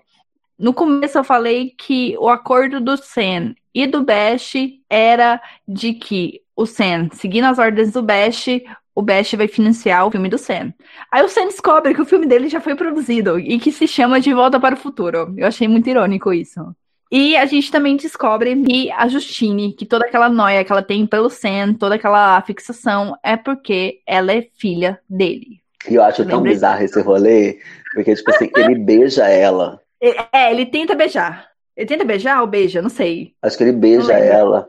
E é uma coisa muito esquisita, sabe? Eu tenho uma impressão de que, tipo assim, a imagem, porque ele acaba sendo um, um, herói ali, né? É meio que assim, a ponte que leva as mulheres a fazer uma série de coisas e tal. Por mais que ele seja meio que desmoralizado dentro da sociedade, pela imagem que ele construiu ao longo do tempo. Né? Mas mesmo assim, não deixa de ser uma ponte, e aí é isso.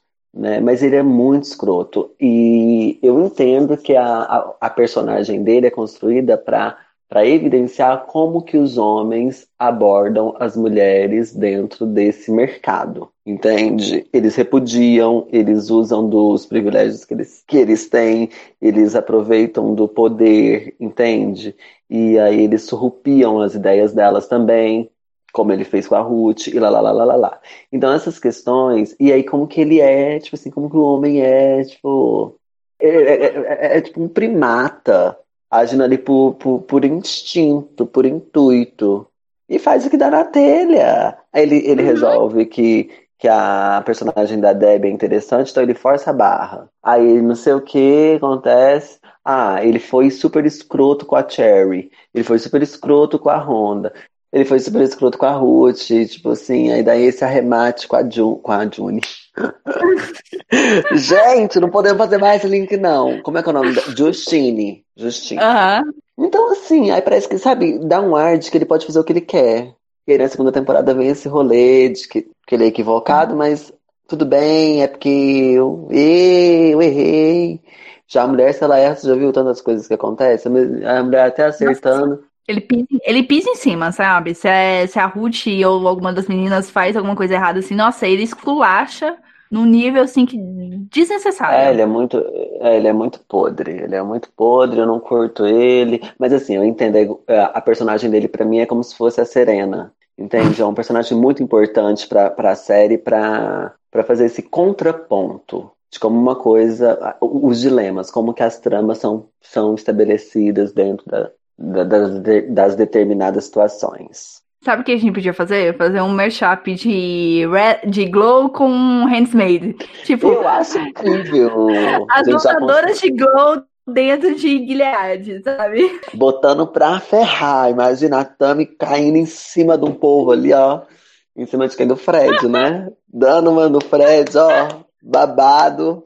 Babado. Eu ia adorar. A gente já joga o Sam no, no centro vermelho pra ele entender o que que o que que é sofrer? Seria um, um crossover muito interessante. As meninas de Glow em Gilead ou Gilead, sabe, Serena e Judy indo pra Glow. Sendo é, mas aí onde que, onde que, Isso, exatamente, mas onde que a Serena ia entrar pra ela sofrer, aquela safada?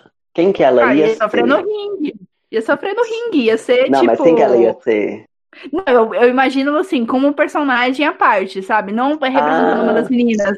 Ah, Ela seria entendi. tipo o estereótipo de Mormon. Sim, eu acho que a, a Serena podia ser. Nossa, não, não vai fluir agora, mas enfim. Serena podia. É, no ringue. No ringue, sendo, sendo rechaçada pelo Sam também. O tempo inteiro. Pra ela aprender o que, que é bom. Levantou matada na cara também, né? Vamos voltar pra Glow. Vamos. vamos Quase que eu pensei, vamos voltar pra Handmaid's Tale agora. É, nessa festa, voltando pra festa, o Sam descobre que a Justina é filha, de, filha dele. E tem também a Cherry sendo chamada para um teste é, para fazer o papel principal de uma série de TV. E uhum. se ela conseguir esse papel, ela vai ter que sair de Glow. E ela já consegue. E no final dessa temporada a gente descobre que ela tá saindo de Glow mesmo. Que ela vai uhum. ser a protagonista da série. Chegou o último episódio da primeira temporada. É o episódio da gravação do piloto de Glow. O Sam, depois que ele recebe a notícia que a Justine é filha dele, ele some, né? Uhum. Como todos os homens nessa série. E a Debbie decide desistir do programa e voltar a morar com o Mark. É aquele negócio, ela dá uns passinhos pra frente, dá uns passinhos uhum. pra trás. Fica nesse uhum. vai e vem. A luta tá, tá. A luta. O ringue tá pronto, é, tem público, vai começar as filmagens. A primeira luta é da Beruti, da Britânica. E aquele negócio que eu comentei com você antes.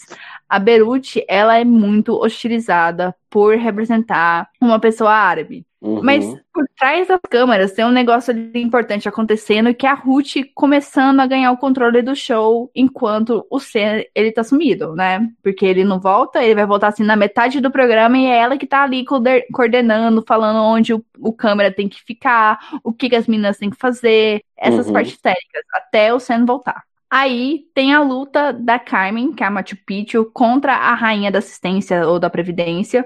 E tem o pai da Carmen lá na plateia apoiando ela. Uma coisa que uhum. a gente uhum. não comentou antes é essa relação da Carmen e do Best, porque assim, para mim, eles parecem personagens muito muito distintos, sabe? De núcleos bastante diferentes, mas que tem bastante coisa em comum. Uhum. Que é a questão da família, não, não apoiar inteiramente eles, sabe? Ter essa, essa, esse problema de confiança sabe? Uhum. De tentar se encontrar, se encontrar dentro da família deles. Eu acho importante uhum. esse link entre eles. esse link dentro da mesma série, né? Mas eu Exatamente. uma coisa. é, eu, acho, eu acho interessante isso mesmo, tipo, a identificação da, do poder de fala, da, uhum. do reconhecimento, né? Porque, obviamente, que o pai da Carmen tem uma série de fatores que leva a ele não querer que ela seja uma lutadora, uma lutadora. E aí ele também sabe dessa do circuito como é que funciona, né? Eu acho que ele tá querendo privar uhum. ela de certas humilhações, lá, lá, lá, lá. Mas não existe esse diálogo, não existe essa coisa, né, entre eles para que chegue numa determinada, num fator, num denominador comum. E, e aí o, o Beth da mesma forma também, mas eu acho que ele é, é lido de uma forma mais, mais severa pela mãe, pelo fato dele ser homem, porque tem esse rolê, né, de as exigências que tem de um homem na sociedade. Que o homem tem sociedade. Apesar dos privilégios que ele tem, apesar de todas essas regalias, mas ele tem que fazer uma ele tem que fazer algo para representar tudo isso. Né? E aí ele é um fanfarrão, ele é um, um garoto louquinho, né? Que, que vai e vem, sem, ele não pensa nas coisas. E isso se prolonga até na segunda temporada, que sabe? Ele faz as coisas sem, sem calcular. Para ele é mais, eu acho que a exigência é muito maior. Até mesmo diante da, das questões da Carmen. Mas entendi, eu acho que super rola isso mesmo. E às vezes as pessoas leem isso de uma forma diferente, né? As pessoas elas querem que eles sejam um casal. Só que não, uhum. a afinidade deles ali só são por, por problemas similares, né? Sim, não, concordo. E o Best também tem a questão de ele ser homem e ser o herdeiro da família dele, né? É a pessoa uhum. que vai tomar a rédea dos negócios da família diante de uma eventual sucessão, alguma coisa assim, enfim. Exatamente. Eu comentei que a Debbie ia desistir de Glow, mas na verdade foi tudo combinado entre ela e a Ruth para ser a grande reviravolta na luta final. Porque a luta final. Exatamente. Eu não sei se você lembra, mas é tipo a Zóia e a Biscoito da Sorte lutando com a, contra aquelas velhinhas. Elas uhum. ganham. Aí a Zóia. É, é quase um plot de novela. A Zóia trai a Biscoito da Sorte e da plateia vai surgir a Liberibel para ganhar a coroa. Só que o Sen, ele retorna e retorna assim, já preparando uma surpresinha, porque ele pediu pra rainha da assistência roubar a coroa da Liberty Bell para criar motivação para a próxima temporada, né? Para o próximo, para os próximos episódios, uhum. que é a Liberty Bell recuperando essa coroa. Sim. Aí a, a, primeira temporada termina com as meninas assistindo o piloto de Glow na TV.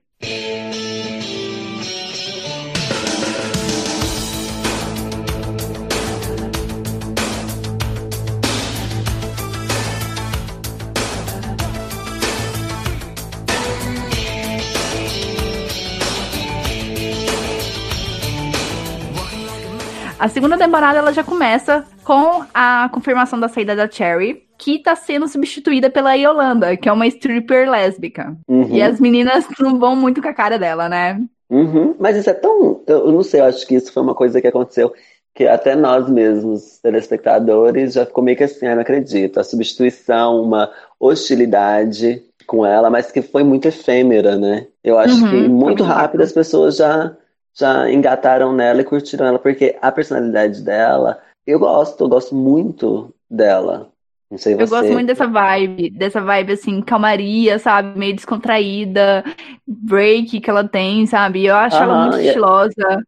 Sim, ela, ela é muito é, é, ela é muito descoladona, né? Eu ia falar desleixada. Uhum. muito descoladona e muito. Porque naquela época, né? Imaginando que elas estão numa época bem anterior à nossa, não é nessa atualidade liberal de agora.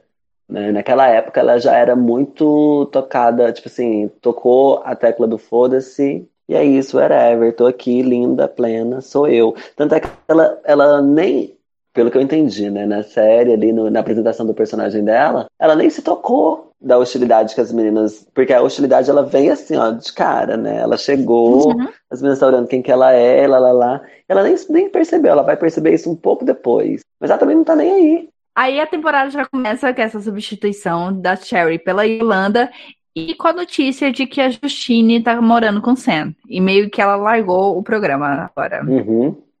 Aí tem todo aquele rolê da Ruth levar as meninas para gravar a vinheta do programa sem o Sen saber. E começar aquele rolo da Ruth com o cameraman, que é o Russell. Aí a Ruth leva as meninas pro shopping, elas gravam várias cenas lá, as meninas se divertem e tudo mais. E a Ruth vai pra gravação o resultado final, né, já editado tudo, para as meninas, para o Sam, Ash e para o executivo da emissora de TV, que é o Glenn. Uhum. Todos, assim, adoram, acham, assim, super divertido, super uhum. a vibe de Glow. E os meninos, né, os homens, acham que foi o Sam que filmou. Então, tá todo mundo ali adorando, menos o Sam, que, sim, Aí o Sen não tá gostando daquilo e ele vai confrontar a Ruth, achando que ela quer tomar o posto de diretor dele. Uhum. Aí nisso, a Reg, a Reg, a Viking uhum. Bike, nossa, já. É, vai defender a Ruth ainda joga na cara, vai defender a Ruth assim, falando que elas se divertiram muito, ao contrário do que acontece quando o Sen tá dirigindo elas, uhum. e joga na cara do Sen que o nome dele tá no piloto, sendo que ele nem dirigiu, porque ele tava sumido e ele apareceu assim, no meio ou no final do programa. O Sen demite ela, e como punição pra Ruth, ele deixa ela do lado nas próximas lutas. Não, é aquele negócio que a gente já conversou, tipo, de a mulher começar a querer tomar posições que, a priori, né, não é uma regra nem nada, é do homem. Ela tá tentando conquistar aquele espaço e tá o homem achando que vai perder lugar, sabe? Que vai ser diminuído por causa uhum. disso. Uhum. Sim, sim, ele vai perder o lugar, né? Mas eu tava pensando, eu não sei se rolou alguma coisa séria para que a, a, atriz que faz a Reg sair. Uhum. Não sei o que aconteceu, se realmente já tinha sido escrito assim, ela não estaria na segunda temporada, né? Apenas no primeiro, no iníciozinho ali. Mas eu era uma personagem. É, no final. Eu adoro aquela personagem. Quando ela saiu, eu falei assim, não acredito. Como assim? Como assim? Mas e aí tem essa questão do, do autoritarismo, né? Uhum. Esse jogo que sempre existiu, a gente pode imaginar, sempre existiu ali nesses, nesses talk shows, nessas nesses rolês é, midiáticos da indústria cultural, de, de entretenimento para o público aberto. Como que funciona essa lógica? Quem tem a, esse domínio e tal? E aí, eu acho que reforça nesse episódio, que é no início da segunda temporada, reforça esse antagonismo mesmo do, do Sam. Porque eu, eu não eu vejo que existe conflitos ali entre as mulheres e tal, mas eu vejo muito isso que a idealizado quando foi pensada essa série e tal, o antagonismo da história das mulheres é o Sam, é o poder masculino.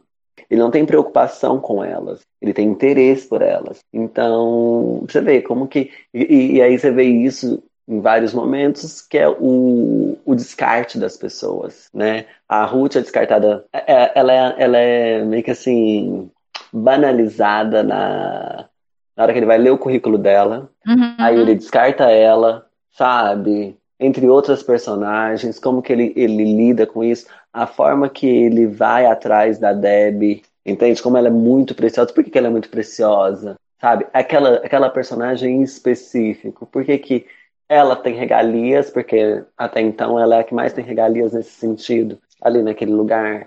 Uhum. Nem a Cherry, que é uma mulher que ele teve. Ele tem afinidades com ela de um rolê passado, ela tem tanta. Crédito com ele, assim, né? Isso, abertura com ele. E é esses jogos de interesse, né? Que, que aí vai, continua sendo discutido nessa, nessa temporada. Não, esse negócio do Sam, você tá falando, no final você começa a perceber uma certa mudança, né? Que ele se torna mais aberto, mas no uhum. meu entender, assim, ele se torna mais aberto em relação às pessoas que ele tem, que ele gosta, que ele tem um sentimento, porque Exatamente. ele vai ele vai dar, tipo, abertura pra Ruth e pra Justine. As outras meninas não, sabe? Continuam na mesma, continua ele tratando do mesmo jeito. Agora, a Ruth e a Justine ganham umas certas regalias, bem entre aspas, dele. Uhum, então uhum. É, é bem esse negócio de interesse, sabe? Exatamente. E como é que funciona isso? Como é que funciona essa lógica, né? Eu tava igual, eu tava vendo a, a Jujut, adoro pronunciar o nome dela, lá no, na última entrevista dela, ela tava falando, né, de que se você tira todo, toda a relação abusiva, se for, tipo assim, tirar todos os relacionamentos abusivos que existiram dentro da indústria cinematográfica, até hoje você não assiste nada, entende? E aí Glow, ele faz essa crítica, desde lá do primeiro episódio até, até então, como que essas relações abusivas elas são aplicadas e como esses personagens eles aceitam, alguns eles concordam, né? Então assim, algumas mulheres também subjugam as outras porque elas estão um pouquinho só acima da outra, né, no nível de hierárquico ali falando. Como é que uhum. é essa, esse cenário opressivo e que é o sonho de várias pessoas. Várias pessoas têm, têm, têm sonho de parar na Globo, de, de fazer parte de superproduções, mas como é que essas superproduções, como é que é a lógica disso, como é a dinâmica, como é que as coisas são desenvolvidas, o que, que você tem que se submeter para fazer, para você estar tá ali, entendeu? Uhum. E essa série, ela evidencia de uma forma mais assim, você precisa parar para pensar, né? Obviamente, você vê, analisa, você consegue entender como é que é, é essa dinâmica. Sim, não, essa você trouxe um bom ponto, porque o próximo plot aqui dessa, desse começo dessa segunda temporada é sobre a Deb virando produtora. Onde uhum. ela ganha um certo poder, mas ela usa esse poder, em vez de ajudar as meninas, não, para ajudar ela, ela, ela mesma, sabe? Uhum. Pra ela melhorar as condições dela. Só fazendo assim um breve recorte aqui, a Ruth e a Debbie, elas começam a se aproximar nesse, nesse começo dessa segunda temporada, mas a Debbie avisa que o rolo dela com Mark realmente não vai dar, não vai ter mais jeito deles voltarem a ser a família feliz que eles eram antes, então ela vai pedir o divórcio. A Debbie, ela consegue virar produtora do Glow graças a um acordo com o Glenn, que é o representante da emissora. E com a ajuda do Mark, né? Isso, exatamente. É bom ressaltar essa parte. Obrigada por lembrar. Só que o Senna e o Best, eles estão criando a resistência de a, da Deb ser a produtora e estão querendo que ela fique meio isolada das decisões por ela ser mulher. Uhum. Porque as decisões que eles tomam, assim, em bares, é um ambiente mais descontraído, né? Uhum. Se, se a Deb começar a participar, vai ser um negócio mais sério, mais organizado, né? Vai, vai cortar toda a vibe deles. Uhum. Para ela tentar se firmar nessa posição de, produ de produtora, ela marca um tá na casa dela, onde os três possam conversar, tomar as decisões que o Sen e o Best boicotam. Eles não aparecem. Uhum, Quem vai aparecer ali com. Você lembra disso? Quem uhum. aparece ali com ela é a Temi, que escuta os uhum. dois conversarem, o, o Sen e o Best, e avisa a Debbie que os dois não vão aparecer. Mas é igual eu falei antes, a Deb usa essa posição dela de produtora nesse começo para firmar a importância da sua personagem, não para ajudar as meninas. Outro ponto assim importante da Deb nesse começo é a questão da Ruth e do Russell. Aí eu queria, ser, queria saber sua opinião de que o fato dela ficar gongando ele, sabe, apontando defeito, meio que ridicularizando ele pra, pra Ruth, ou uhum. até ferrando, sabe? Atrapalhando o encontro deles. Você acha que ela faz aquilo ali de propósito porque é a Ruth? Uhum. É a Ruth, ou porque ela tá passando por um momento assim muito terrível da vida dela, que tá tudo assim, ela tá sem rumo e ela tá querendo fazer, querendo descontar um pouco da, da frustração dela em outras pessoas. Então, quando eu estava falando lá no início dessa análise, uma coisa que eu pensei é que elas, a amizade delas não se restabeleceram. Não, tava nessa só começando. É, nessa temporada aí, a Ruth ela abre margem para Deb por conta do peso na consciência que ela tem, de como uhum. ela foi vadia com a Deb em um momento específico ali. A, o azar da Ruth foi só de, tipo assim, ela ter ficado com o boy, porque o casamento da Deb era falido por si só. Entendeu? Então o azar da Ruth é que a Deb pode jogar na cara dela e jogar a culpa toda em cima dela, porque ela, tra... É, é, ela foi o pivô de uma traição, porque ele traiu ela. Mas ele poderia trair ela com várias outras mulheres, não necessariamente uhum. só com a Ruth. Não é porque era a Ruth, lá, lá, lá, lá, lá. Esse foi o azar da Ruth. Então ela carrega esse peso da derrota da Deb, sendo que a Deb já era derrotada sozinha. E tem, eu acho que tem, é toda uma soma, né? E a Deb, ela não é amiga da Ruth, a Deb tá pouco se lixando para ela. Eu acho que ela não gonga ele. Se tem uma coisa, como você me falou, pra, a gente vai já direto no ponto, vamos resumir aqui. a, uma coisa que ela não tá preocupada é com o bem-estar da Ruth. Então ela não tá preocupada se ele é isso, se ele é aquilo, se ele é pobre, se ele é sacana. Não, ela só quer, tipo assim, foda-se, foda-se.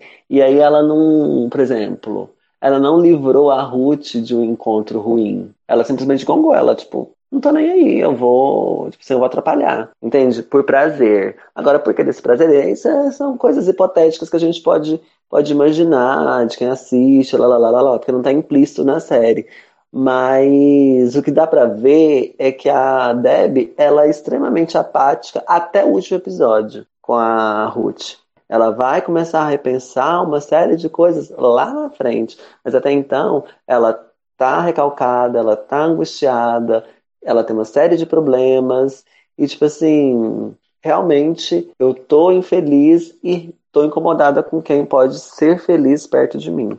É, essas questões, é. eu acho que. E até imaginava que elas poderiam ser amigas, voltar a ser amigas e ter, tipo, um rolê de diálogo para que. Sabe, vamos entender o que aconteceu aqui? E aí a Jujute ontem falou, ontem, ontem, essa palavra maravilhosa, diretamente de Goiás. Jujute ontem falou que as pessoas elas não estão mais dispostas a dialogar, a, tipo assim, começar uma conversa com o interesse de eu posso perder na conversa e você pode perder, porque eu vou expor o que eu, eu penso, você expõe, e a gente vai ter uma ponderação para a gente encaixar as coisas. Não, as pessoas vão muito no sentido de eu nem quero te escutar, eu quero que você quero eu quero falar o que eu sei para você, porque eu sou foda. Entendeu? Eu não tô nem aí porque você tá falando, é porque, eu, porque você vai falar. Tem pessoas que às vezes você tá conversando com elas, elas nem estão te escutando, elas nem tá te escutando, ela tá, ela tá pensando no que ela vai falar para você. Entende? Então, nesse uhum. sentido de. Voltando para a série, né? É, mas isso é porque também uma, tem uma, uma gama de questões. Por que não se evidencia isso numa série? Por exemplo, estabelecer um diálogo sensato entre duas mulheres porque até então é interessante é, contrapor as duas, né? Criar um dilema entre as duas, para que as duas elas se ataquem, porque é interessante, o público quer ver isso. E você tava falando da Debbie, e realmente ela só vai começar a mudar depois daquela cena do hospital, sabe? Que ela Exatamente. e a Push têm um diálogo. Eu, eu, nossa, eu reassisti aquela cena acho que umas cinco vezes, porque eu acho ela tão importante. Eu acho que ela uhum. diz muito sobre as duas. Tirando um pouquinho o foco da Ruth e da Deb, a gente precisa falar da Cherry, que tá lá naquela série nova, que ela Ai, é a protagonista. eu adoro essa cena, eu adoro esse momento. Você quer eu falar chorei. da dificuldade? Você chorou? Claro, aham. Uhum. Só para situar todo mundo que tá ouvindo, é porque a Cherry, ela é dublê, então ela pega esse papel como atriz e tá tendo dificuldade em decorar as falas. Então, os produtores, os criadores resolvem fazer algumas modificações. Começa com ela tendo as falas cortadas, começa também tem o fato dela ter o cabelo alisado, né? E ela uhum. tem e ela chora quando ela vê a cabeleireira passando produto no cabelo dela, Sim. ela chora. E é engraçado porque você parar para observar que como que é construída o imaginário dessa personagem. É dito para ela que ela é uma dublê. Lesão da uhum. primeira temporada. Ela é uma dublê, mas aí ela tá, ela tá quase ficando velha. Tá quase ficando velha é ótimo, né? Ela já tá ficando velha, ela tá envelhecendo. Então, os dotes dela é questionado pelo Sam o tempo inteiro. Ela tem um marido que, assim, gosta dela, mas nunca deu uma levantadinha na bola dela, né? Fala assim, querida, tenta outra coisa. Então, até então, tem essa, essa questão, né, de ela ser uma dublê, mas ela necessariamente ela não queria ser uma dublê. Ou tudo bem, ela pode ter querido ser uma dublê, mas em um outro momento ela queria dar um passo à frente. Não houve esse estímulo. Aí quando ela aparece isso do nada, tem esse nervosismo todo, né? Porque você desejou tanto uma coisa eu acho que esse, quando esse travamento acontece, é justamente por causa disso. Porque quando você quer tanto uma coisa, quando você consegue, você, você fica paralisada. Né? Tem algo que não flui. Porque você quer demais, você fica nervosa, né? Então, isso acontece com ela. E aí ela é sabotada a todo momento por essas interferências externas, saca? Mas eu acho muito interessante, desde a primeira temporada, a broderagem que é formada, e ela é muito importante, porque eu fiquei sentida quando ela fala que vai sair do Glow na, primeira temporada, eu fico assim, nossa, será que ela nem vai estar na segunda temporada? Uhum. Por conta dessa broderagem que existe entre elas, e ela é muito importante, porque ela tá fazendo o rolê acontecer também, né? É tipo assim, ela faz uma linha diretora na ausência do Sam lá no início, e é quando a Ruth defende a importância de uma mulher, a Ruth acredita nela, né? E não foi uhum. diretamente dito isso para ela, mas enfim. Então tem todo esse rolê e elas agem em prol de uma causa que diz respeito a todas elas. Então a Cherry é muito importante para mim, importante para mim, né? Importante, uhum. assim, no meu ponto de vista para a série, porque porque é isso, ela representa um, não um estereótipo, mas ela representa uma persona que é importantíssima dentro de uma sociedade. Que ao mesmo tempo que é sabotada, que ao mesmo tempo que tem percalços, ela tem sonhos, fica nervosa, trava, entende? Mas que tá ali, sabe? Que é um, é um pilar importante num grupo, ela não é uma coadjuvante. Pra mim, ela não é uma coadjuvante nessa série. Concordo, concordo. Ela é, tipo, ela assume aquele papel de líder, porque é ela que vai treinar as meninas. Quando Ai, não é ela que traz. Quando não é ela que tá treinando, ela tá falando assim: não, Carmen, você vai fazer isso, isso, isso, ensina assim pra gente. Sim, sabe? eu lance, acho né, assim. De ver a importância das outras uhum. pessoas, não é? Sim, eu acho assim que ela ajuda as meninas a encontrar outros talentos, porque a Carmen vai ser a instrutora, a Jenny, ela vai ser a costureira, né? Uhum. Então vai vai formando assim um grupinho bastante heterogêneo, né, diversificado ali dentro, que consegue trabalhar muito bem junto com a liderança de mulheres. Não é o centro Exatamente. que está liderando uhum. nem nada. É, é uma coisa É uma as fantasia, próprias mulheres. Né? Uhum. Você vê que elas estão mandando ver ali o tempo inteiro. E eu acho muito engraçada uhum. essa briga de gato e rato dela e da Rose. Eu acho engraçado. Eu adoro, eu adoro. Tá, vamos adoro. voltar aqui pra Cherry, só pra encerrar o plot dela. Então, ela desiste da série, dessa série, dessa série de televisão e retorna para Glow. Só que agora tem um conflito dela com a Yolanda, porque existe duas Jack Chain, né? Uhum. Só que isso é resolvido, a Yolanda fica com o papel da Jack Chain original e a Cherry acaba virando a Black Magic. Sim, você viu que também essa intriga, essa, essa coisa e essa dinâmica, ela também passou efêmera. Sim, porque foi um negócio criado assim pelo. Foi mais criado pelo Senna, pelo, pelo, pelos homens ali, da, pela produção, do que pelas duas, sabe? Uhum. Tem uma uhum. rixinha ali, mas criar uma luta, criar um conflito, essas coisas foi questão de roteiro. Chegamos no, no, no combate da Deb e da Temi pela coroa. Aí tem todo aquele plot que eu acho que você não, não gostou, que é da Temi é, visitando o filho dela no lá não, Stanford. Não, foi isso. Não foi ah. isso. Isso aí, tipo assim, eu, quando eu vi, eu até pensei, nossa, enfim, pelo menos, né? Algo que se falou dela. A questão é essa, tipo, eu acho ela xoxa. A construção dela é xoxa e eu não acho ela tão engraçada como ela me passou que seria. Entende? Entendi. É uhum. É mais ou menos isso. Mas, enfim, esse, essa, esse, esse, dilema que foi estabelecido do filho dela, eu acho uhum. super interessante, sabe? Ela mostrar que é uma mulher preocupada com o filho, lá, lá, lá, lá, que ela não é uma, tipo assim, uma alheia que só quer sugar, por exemplo, quando, quando denominam ela como a rainha da previdência, né? Isso. Assim, vamos dizer por alto. É, pode, pode se associar com aquela, a mulher folgada que quer, quer usufruir do governo. E, e não necessariamente seja isso e tal. Mas eu esperava uma outra coisa dela. Uma outra coisa dela. Entendi. Enfim, não, agora eu entendi. É isso. Não, eu entendi. Então, esse plot, dessa questão do filho é, descobrir que ela tá participando de um programa de luta livre, ele não ser muito adepto a isso, querer assistir a filmagem pra testar se tem alguma coisa assim é, que pode comprometer a mãe dele, ele assistir a luta, ver a mãe dele sendo humilhada quando ela perde. Nossa, aquela cena eu acho muito triste porque é muita judiação pra cima da Temi.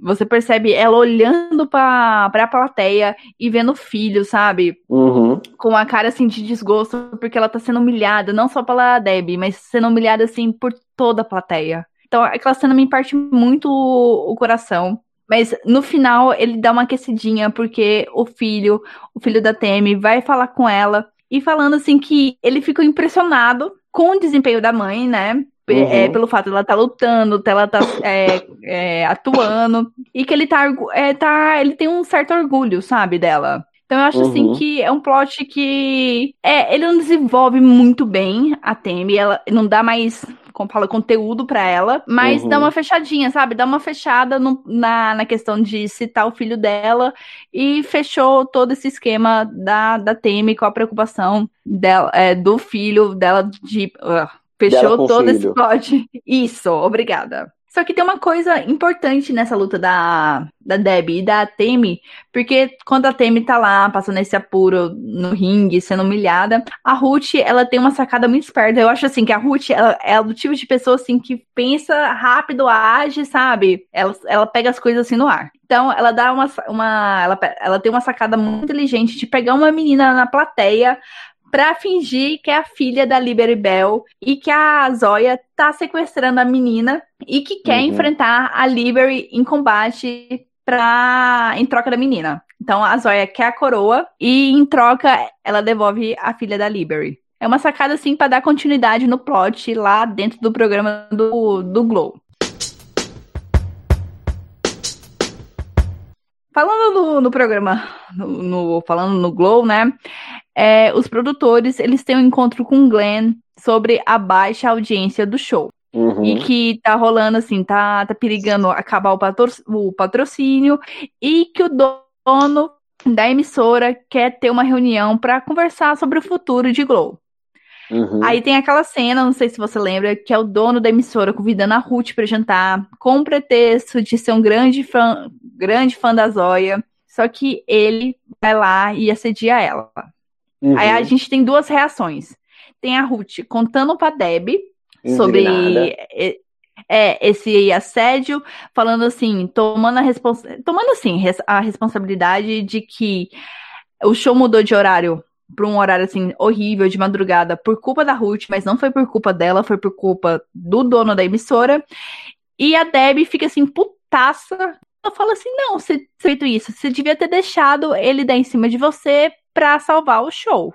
Uhum. Enquanto isso, a Ruth conta pro Sam o que, que aconteceu e ele fica aliviado em saber que é tudo culpa, assim, do dono da emissora, que é um safado, que a produção, as meninas não fizeram nada de errado. O babaca uhum. é o dono da, da, da, emissora e ele não culpa a Ruth, né? Aquelas coisas uhum. diferentes. A mulher sendo machista e o homem aqui não nessa mesma reação. É, e aí ele entende isso porque ele tá num outro lugar, ele tá ele está numa pirâmide hierárquica, ele está inferior a um outro homem, aí ele entende o que, que é esse lance de estar sob o poder de outra pessoa. Tipo assim, ele provou dessa, dessa subjugação, entende? Porque se uma pessoa acima dele fala, olha, você tá cortado, é isso que as mulheres sofrem ao longo do tempo, entendeu? Abaixo de uma, de uma direção autoritária, e aí ele entendeu mais ou menos isso. Pelo menos, assim, ele, teve, ele pôde experimentar um pouco das muitas coisas que as mulheres enfrentam dentro desse mercado. Sim. Não, e a reação da, da Debbie acho que talvez nem me surpreenda, sabe? Por mais que fira, sabe? Por mais que você não queira fazer isso, você tem que fazer, se sujeitar a isso em prol de uma causa maior, sabe? Ser o herói americano que vai salvar o show, Uhum. Então eu acho assim que a reação da Debbie condiz com a pessoa que ela é. Sim. Só que é, é difícil de engolir vendo uma mulher falar para outra mulher que ela devia ter sido assediada. Eu não sei se a Debbie em si ela faria isso, né? Mas é porque é, essas são as questões. Ela em si talvez ela não faria. Aí, tipo, você tem que precisar, você precisa passar na pele para você entender o que, que é isso, para você se preocupar com outra pessoa mas eu acho que é muito pessoal essa questão. Ainda tá muito uhum. nessa, nessa pessoalidade de tipo assim, eu não tô nem aí pra você. Ela tá querendo, ela tá com um monte de marimbondo na boca esperando o momento certo para abrir e jogar direto na pessoa que ela tá ali, tipo assim, angustiada, saca? Não que necessariamente ela seja assim, ela seja machista, ela seja sacana de um modo geral entende? Ela tem uma sensibilidade, mas naquele momento a sensibilidade dela tá até ferida por um caso específico. E todo esse rolê da Deb, sabe? Ela só vai. Só vai caindo assim numa espiral de, de negatividade, sabe? De merda acontecendo.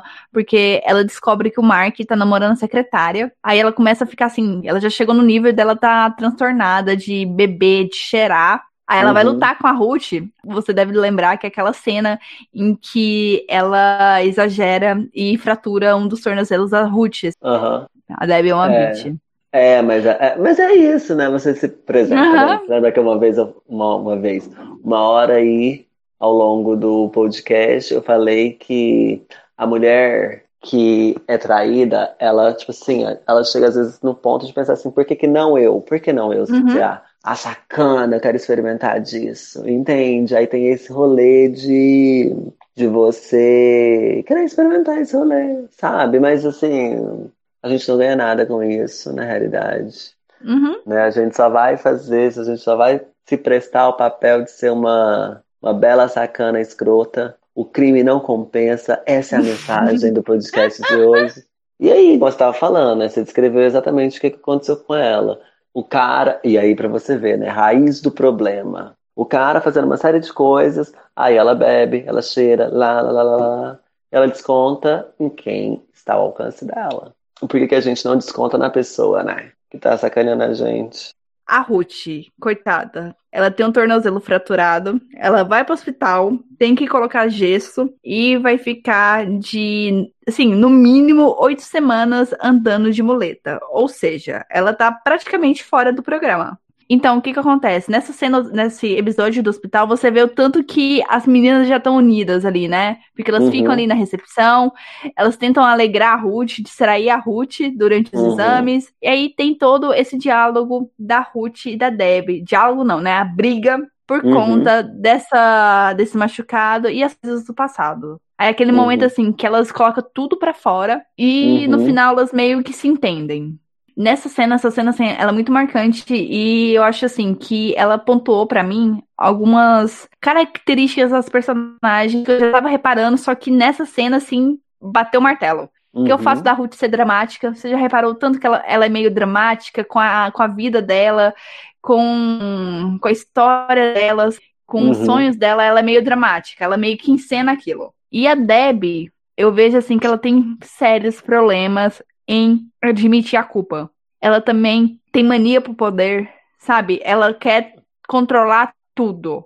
Ela uhum. tem essa ânsia de tomar conta de tudo e ela acha assim que a reação das outras pessoas, as falas das outras pessoas é tudo exagerado, sabe? Eu é tudo exagero. De que Deb, eu tinha a impressão de que a Deb, uhum. ali lá no início da apresentação do personagem dela, eu tinha a impressão de que ela era tão amorosa, até ela descobrir o babado todinho, até pisar no calo dela. Eu acho que é muito disso, né? Uma, é uma réplica de, das pessoas na sociedade. As pessoas elas são muito boazinhas, muito prestativas para quem elas querem. E se essas pessoas uhum. que elas elegeram como parceiras, como amigas e tal, pisa no calo, tipo assim, o trem muda de figura, da água, muda de água e vinho, sabe? Sabe, é uma pessoa desequilibrada. Para mim é uma pessoa desequilibrada. Uma pessoa desequilibrada, para mim, é uma pessoa que não tem familiaridade com o equilíbrio. Ela tá estável, rolou alguma coisa, ela desequilibrou, entendeu? Ela uhum. não estava equilibrada. Ela, ela só era estável, estava ali numa calmaria e veio uma tempestade, a pessoa perdeu o tino. Esse é o problema dela. Ela não tem um problema mental, ela não tem um problema. Saca? Ela só é desequilibrada mimada da porra. E eu acho, por exemplo, a Ruth, ela pode ter uma.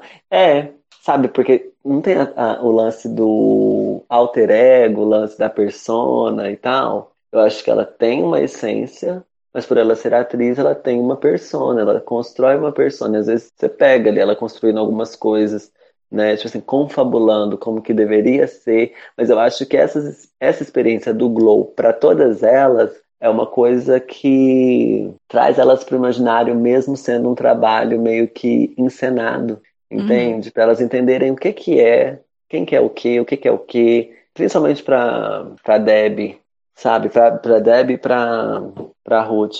Eu acho que a, a Ruth é muito mais ponta de lança, ela é muito mais firmeza do que a Deb, no final das contas. Mas a Deb, não que ela seja, tipo assim, uma mulher pai, lá, lá, lá, lá, lá, é isso que eu acabei de dizer. Eu só acho que ela é uma mulher desequilibrada. Eu acho, assim, que ela não é. Eu acho que ela está desequilibrada porque ela tá naquele momento, assim, de estagnação. Porque ela tá com família, tá com filho, tá com marido que sustenta ela, sabe? Ela estagnou ali. Então, uhum. qualquer movimento que aconteça na vida dela, ela desequilibra, sabe? Ela já perdeu aquela, não sei, aquela facilidade ou aquele jogo de cintura, sabe? Para lidar com as coisas. Uhum. Então eu acho assim que, é, que é, é, a situação que fez ela assim. Tá, voltando para o negócio da Ruth, do gesso do hospital, porque a Ruth não vai mais participar de Glow e falta, assim, acho que poucos episódios para serem filmados. Aí você avisa novamente aquele negócio que eu, que eu comentei com você, de que eu acho que o Sen começa a dar espaço para as pessoas que ele gosta, sabe? Não é para todo mundo. Porque ele fala pra Ruth que ele não vai cortar ela do show, ainda recontrata a, a Regi. A... Porque ela pede, né? Exatamente. O, a equipe, o Sen, as meninas vão se preparar para gravar os quatro episódios que faltam do programa. Não sei se você lembra, mas o penúltimo episódio da temporada é a continuação do plot do sequestro da filha da Liberty, da Liberty Bell. Que é uhum. basicamente como se a gente estivesse assistindo um episódio do Glow, sabe? O que estaria passando na TV dos espectadores lá da série. Então, uhum. aí tem a aparição da gêmea da Zoya, que tem um problema na, na perna, tem uhum. algumas referências a conteúdos típicos da TV, do, é, TV americana daquela época, que é aquele grupo cantando, sabe? Aquele bando de pessoas cantando uma uhum. música para arrecadar fundos, tem propaganda de comida e etc. E no final desse episódio aparece a mãe da Justine assistindo esse episódio na TV, vendo a filha, vendo o nome do Sen e sacando aonde a filha tá. Porque a Justine, a gente descobre que ela sumiu, que ela sabe que ela fugiu de casa. A partir desse ponto, a temporada já tá começando a entrar na reta, na reta final e começa a acontecer, assim, várias coisas. A mãe da uhum. Justine aparecendo lá em Hollywood pra levar a Justine para casa, só que nem a menina, nem o Sen querem isso, só que a uhum. Justine acaba voltando pra casa da mãe. Começa a rolar aquele negócio que você não gosta entre o Sen e a Ruth, Uhum. né? Aquela, aquela química. Também começa a rolar uma química entre a Yolanda e a Arte esse babadinho que você viu né? no trailer Super da terceira fofo. temporada? Eu vi! Isso aí você observou, né? Claro! Nossa, chipo elas demais. Super fofas. Eu também achei muito massa, adorei. Só que tem esse negócio do Sen e da Ruth acontecendo. Só que a Ruth vai encontrar com o Russell, né? Começa a firmar o relacionamento deles naquele momento. Sem uhum. Deb, sem ninguém para atrapalhar. Aí tem a história da Honda e o programa vai acabar e ela tá querendo arrumar um emprego depois dali. Então ela vai na embaixada americana e lá ela descobre que tem um problema com a documentação americana. Tipo, uhum. ela não uhum. tem um visto, alguma coisa assim, né? Ela saiu da Inglaterra para os Estados Unidos e de turista e ficou. Achou que era só isso, se chegar Bas... e se instalar num carro, dormindo no carro, você lembra? Lembro, lembro. ah, eu achava o máximo. É, Aí, para ela resolver esse problema, como que resolve isso? Casando com um americano, né? Porque se ela não casar, ela vai ser deportada. Em paralelo a isso, o, a Deb e o Best, eles estão numa convenção de emissoras tentando achar uma nova casa para Globo, porque Globo vai ser cancelada naquela emissora de TV. É no meio disso que o Best recebe a notícia que o Florian morreu, a uhum. princípio de pneumonia, só que dá a entender que foi uma pneumonia recorrente à AIDS. Eu não sei se você uhum. lembra daquela cena que o Best manda, assim, uma equipe de limpeza esterilizar a casa inteira. Uhum. Porque tinha essa ideia de como que é da contaminação de AIDS, né? Como que era, era contraído o vírus, etc, etc. Sim, e aí isso é a AIDS o HIV, mas era AIDS, né, enfim, naquela época, porque é, as pessoas só descobriam depois de muito tempo, né, então era a doença uhum. mesmo que as pessoas tinham. É, o boom era naquele período, né, década de 80, 90, que as pessoas nem conhecem muito bem o que que é, então elas só descobrem depois de muito tempo, elas já estão quase morrendo mesmo. Acho que foi esse link mesmo que foi feito, e aí traz essa ressalva de que provavelmente eles devam ter tido um caso. Não sei se você fez essa mesma interpretação, que ele possa, eles tiveram um caso ali. Eu não sei se é um caso, mas eu entendo assim que o Best tinha sentimentos Transaram. muito fortes. Não eu, não, eu não, eu não sei se chegou no ato, porque eu acho assim que o Best é um gay retraído, sabe? Ele tem medo de lidar com a sexualidade dele. Tanto que você uhum. reparar naquela cena que ele vai pro bar, que as meninas estão lá se divertindo na boate, sabe, dançando com os homens, e ele vai conversar com o garçom, e o garçom dá em cima dele, ele já fica assim, na defensiva. Uhum. Então mas eu acho é uma assim... coisa, mas assim, é uma coisa no no social ali, né, em público. dentro de quatro paredes, você não sabe o que acontece. Mas isso é uma coisa que fica é, subjetiva na nossa cabeça, porque assim, não é explícito na série, você não sabe exatamente o comportamento dele com relação a isso em específico, né?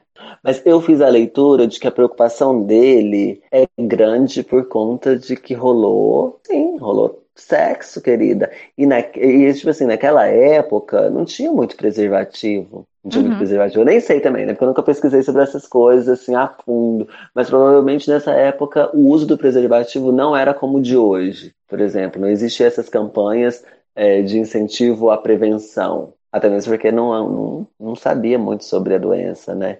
Então, provavelmente, não tinha muito preservativo ali. Se houve transa, que é o que eu acredito, foi sem preservativo. Então, fica meio que assim no ar, né? Aquela, essa cena que você falou da, da detetização, pra você ver, né? Detetização. Uhum. Ele tá muito preocupado. A fisionomia Sim. dele é de uma pessoa preocupada. Não é, não é triste, abatido porque perdeu uma pessoa necessariamente. Entendeu? Não, verdade. E a, e a mulher liga lá no, lá no negócio, assim, ela meio que fala pra ele, vem aqui pra mim te contar o que, que aconteceu, fica no ar. Porque as bonitas das roteiristas falou, a gente não vai julgar sozinha. Vamos deixar o público julgar, joga isso pra eles. Entendeu? Não, tá certo, tá certo. É Tanto que aí esse, essa questão da da, do problema da documentação da Honda é a morte do Florian acaba fazendo que a Honda vai casar com o fã, como sendo o, o evento principal, né, do último episódio de Glow. Uhum. E o Bash interfere ali em última, no último momento, impede a Honda de casar, mas foi um, foi um impulso, né? Ele parar ali o casamento porque ele não gosta da Honda. Uhum. Ele não sente nada por ela. Uhum. Então, o que, que foi aquela, aquela atitude?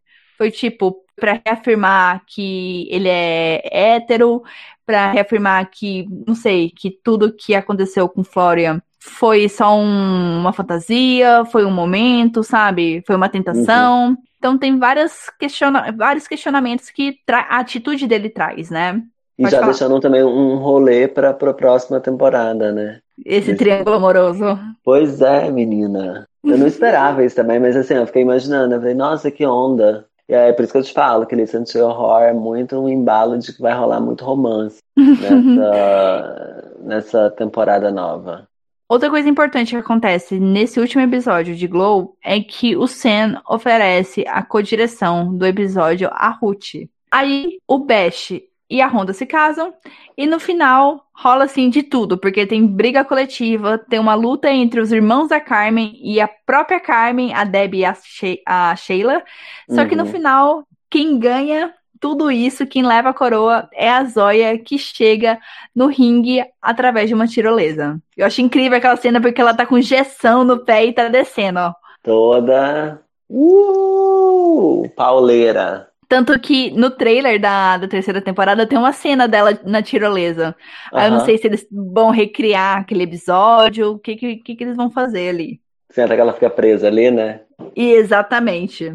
Aí a série, a segunda temporada de Glow, termina com o show não podendo ser vendido para as outras emissoras, porque o contrato que as meninas assinaram cedem todos os direitos dos personagens para a emissora original. Uhum. Então aparece um cara lá oferecendo a oportunidade das meninas, o Seno, o Bash, irem para Vegas e serem a atração diária de um clube lá. Então todas aceitam e a cena final é delas dentro do ônibus indo para Vegas. E assim acaba a segunda temporada de Glow.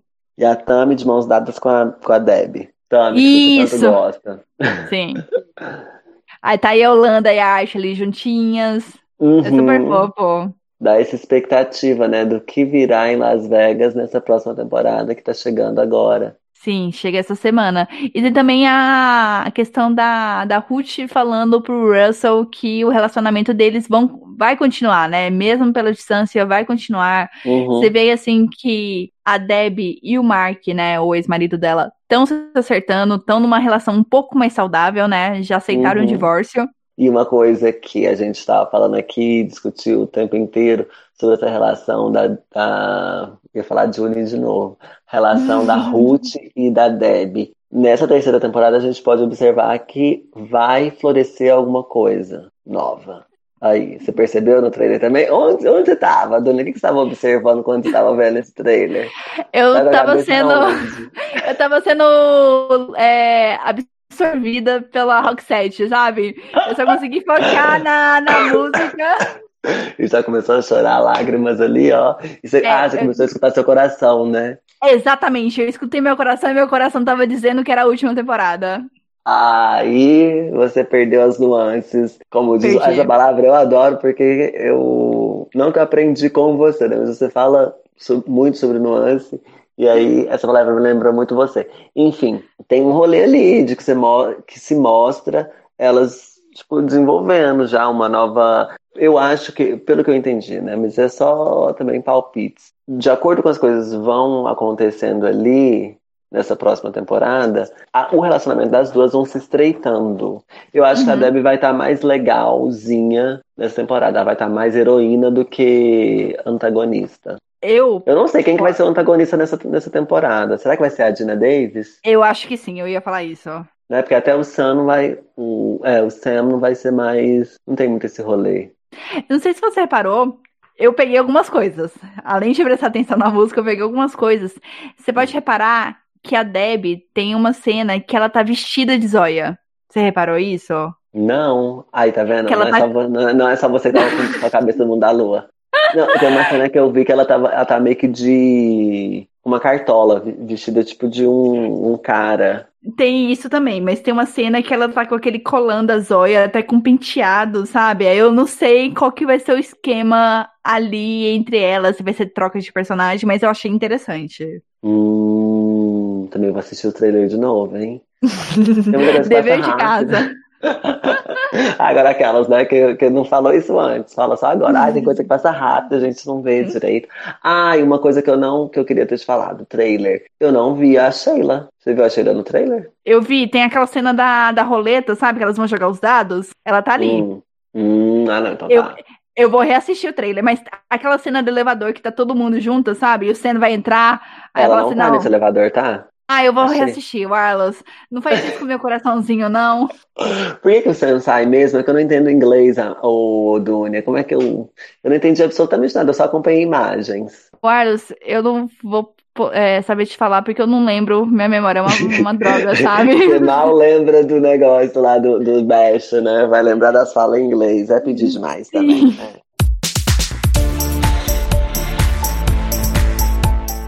Arlos, eu quero muito agradecer a sua paciência, o seu tempo para essa gravação de horas do recap de Glow. Muito obrigada. Você é sempre bem-vindo aqui, você sabe que você é praticamente minha companheira de recap, porque a gente fez dois episódios de Handsmaid e ainda tem esse de Glow. Ainda tem nosso episódio de RuPaul que vai sair no futuro. Ai, que tudo! Porque RuPaul, né, nossa vida, apesar da gente ter várias ressalvas, mas um recap do RuPaul é bom porque a gente vai alfinetar tanta coisa.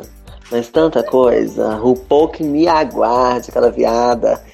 E eu é que agradeço na realidade, porque são séries que realmente eu gosto bastante. Eu acho que diz respeito de várias coisas que a gente já conversou, né? De várias preocupações que a gente tem também. Então, que bom que a gente teve essa oportunidade de compartilhar essas coisas que a gente imagina, né? E que nós somos guerreiras mesmo. A gente também somos gorgeous. Gorgeous o quê? Ladies. Of, of Wrestling. Somos nós. E é isso, muito obrigada. E já estou ansiosa para o próximo. Carlos, faça o seu jabá. Se você quiser divulgar alguma coisa, fique à vontade. Esse é o meu momento. Até então, eu só quero agradecer. É isso, porque. Ah, é isso. Se vocês quiserem saber quem eu sou, é só o Instagram. O Arlos, o Arlinhos. Basicamente isso. Não tem nenhum nick diferente. É isso, se vocês quiserem saber quem que é essa pessoa, essa voz doce que vos fala, procure o Arlos lá no Instagram. Meu, meu Instagram é bloqueado, tá, queridos? Tem que solicitar, aí eu vou fazer uma análise, aí a gente se vê ali, dependendo de quem for, né? Beijos! Semana que vem tem episódio. Semana que vem eu vou falar sobre livro e sobre um anime. Então eu espero vocês lá. Beijos, boa semana. Assistam Glow. Aproveita o fim de semana. Maratonem a terceira temporada de Glow que vai chegar na Netflix essa semana. E é isso. Beijos e tchau. Tchau, meu Brasil. Beijinhos e até a próxima.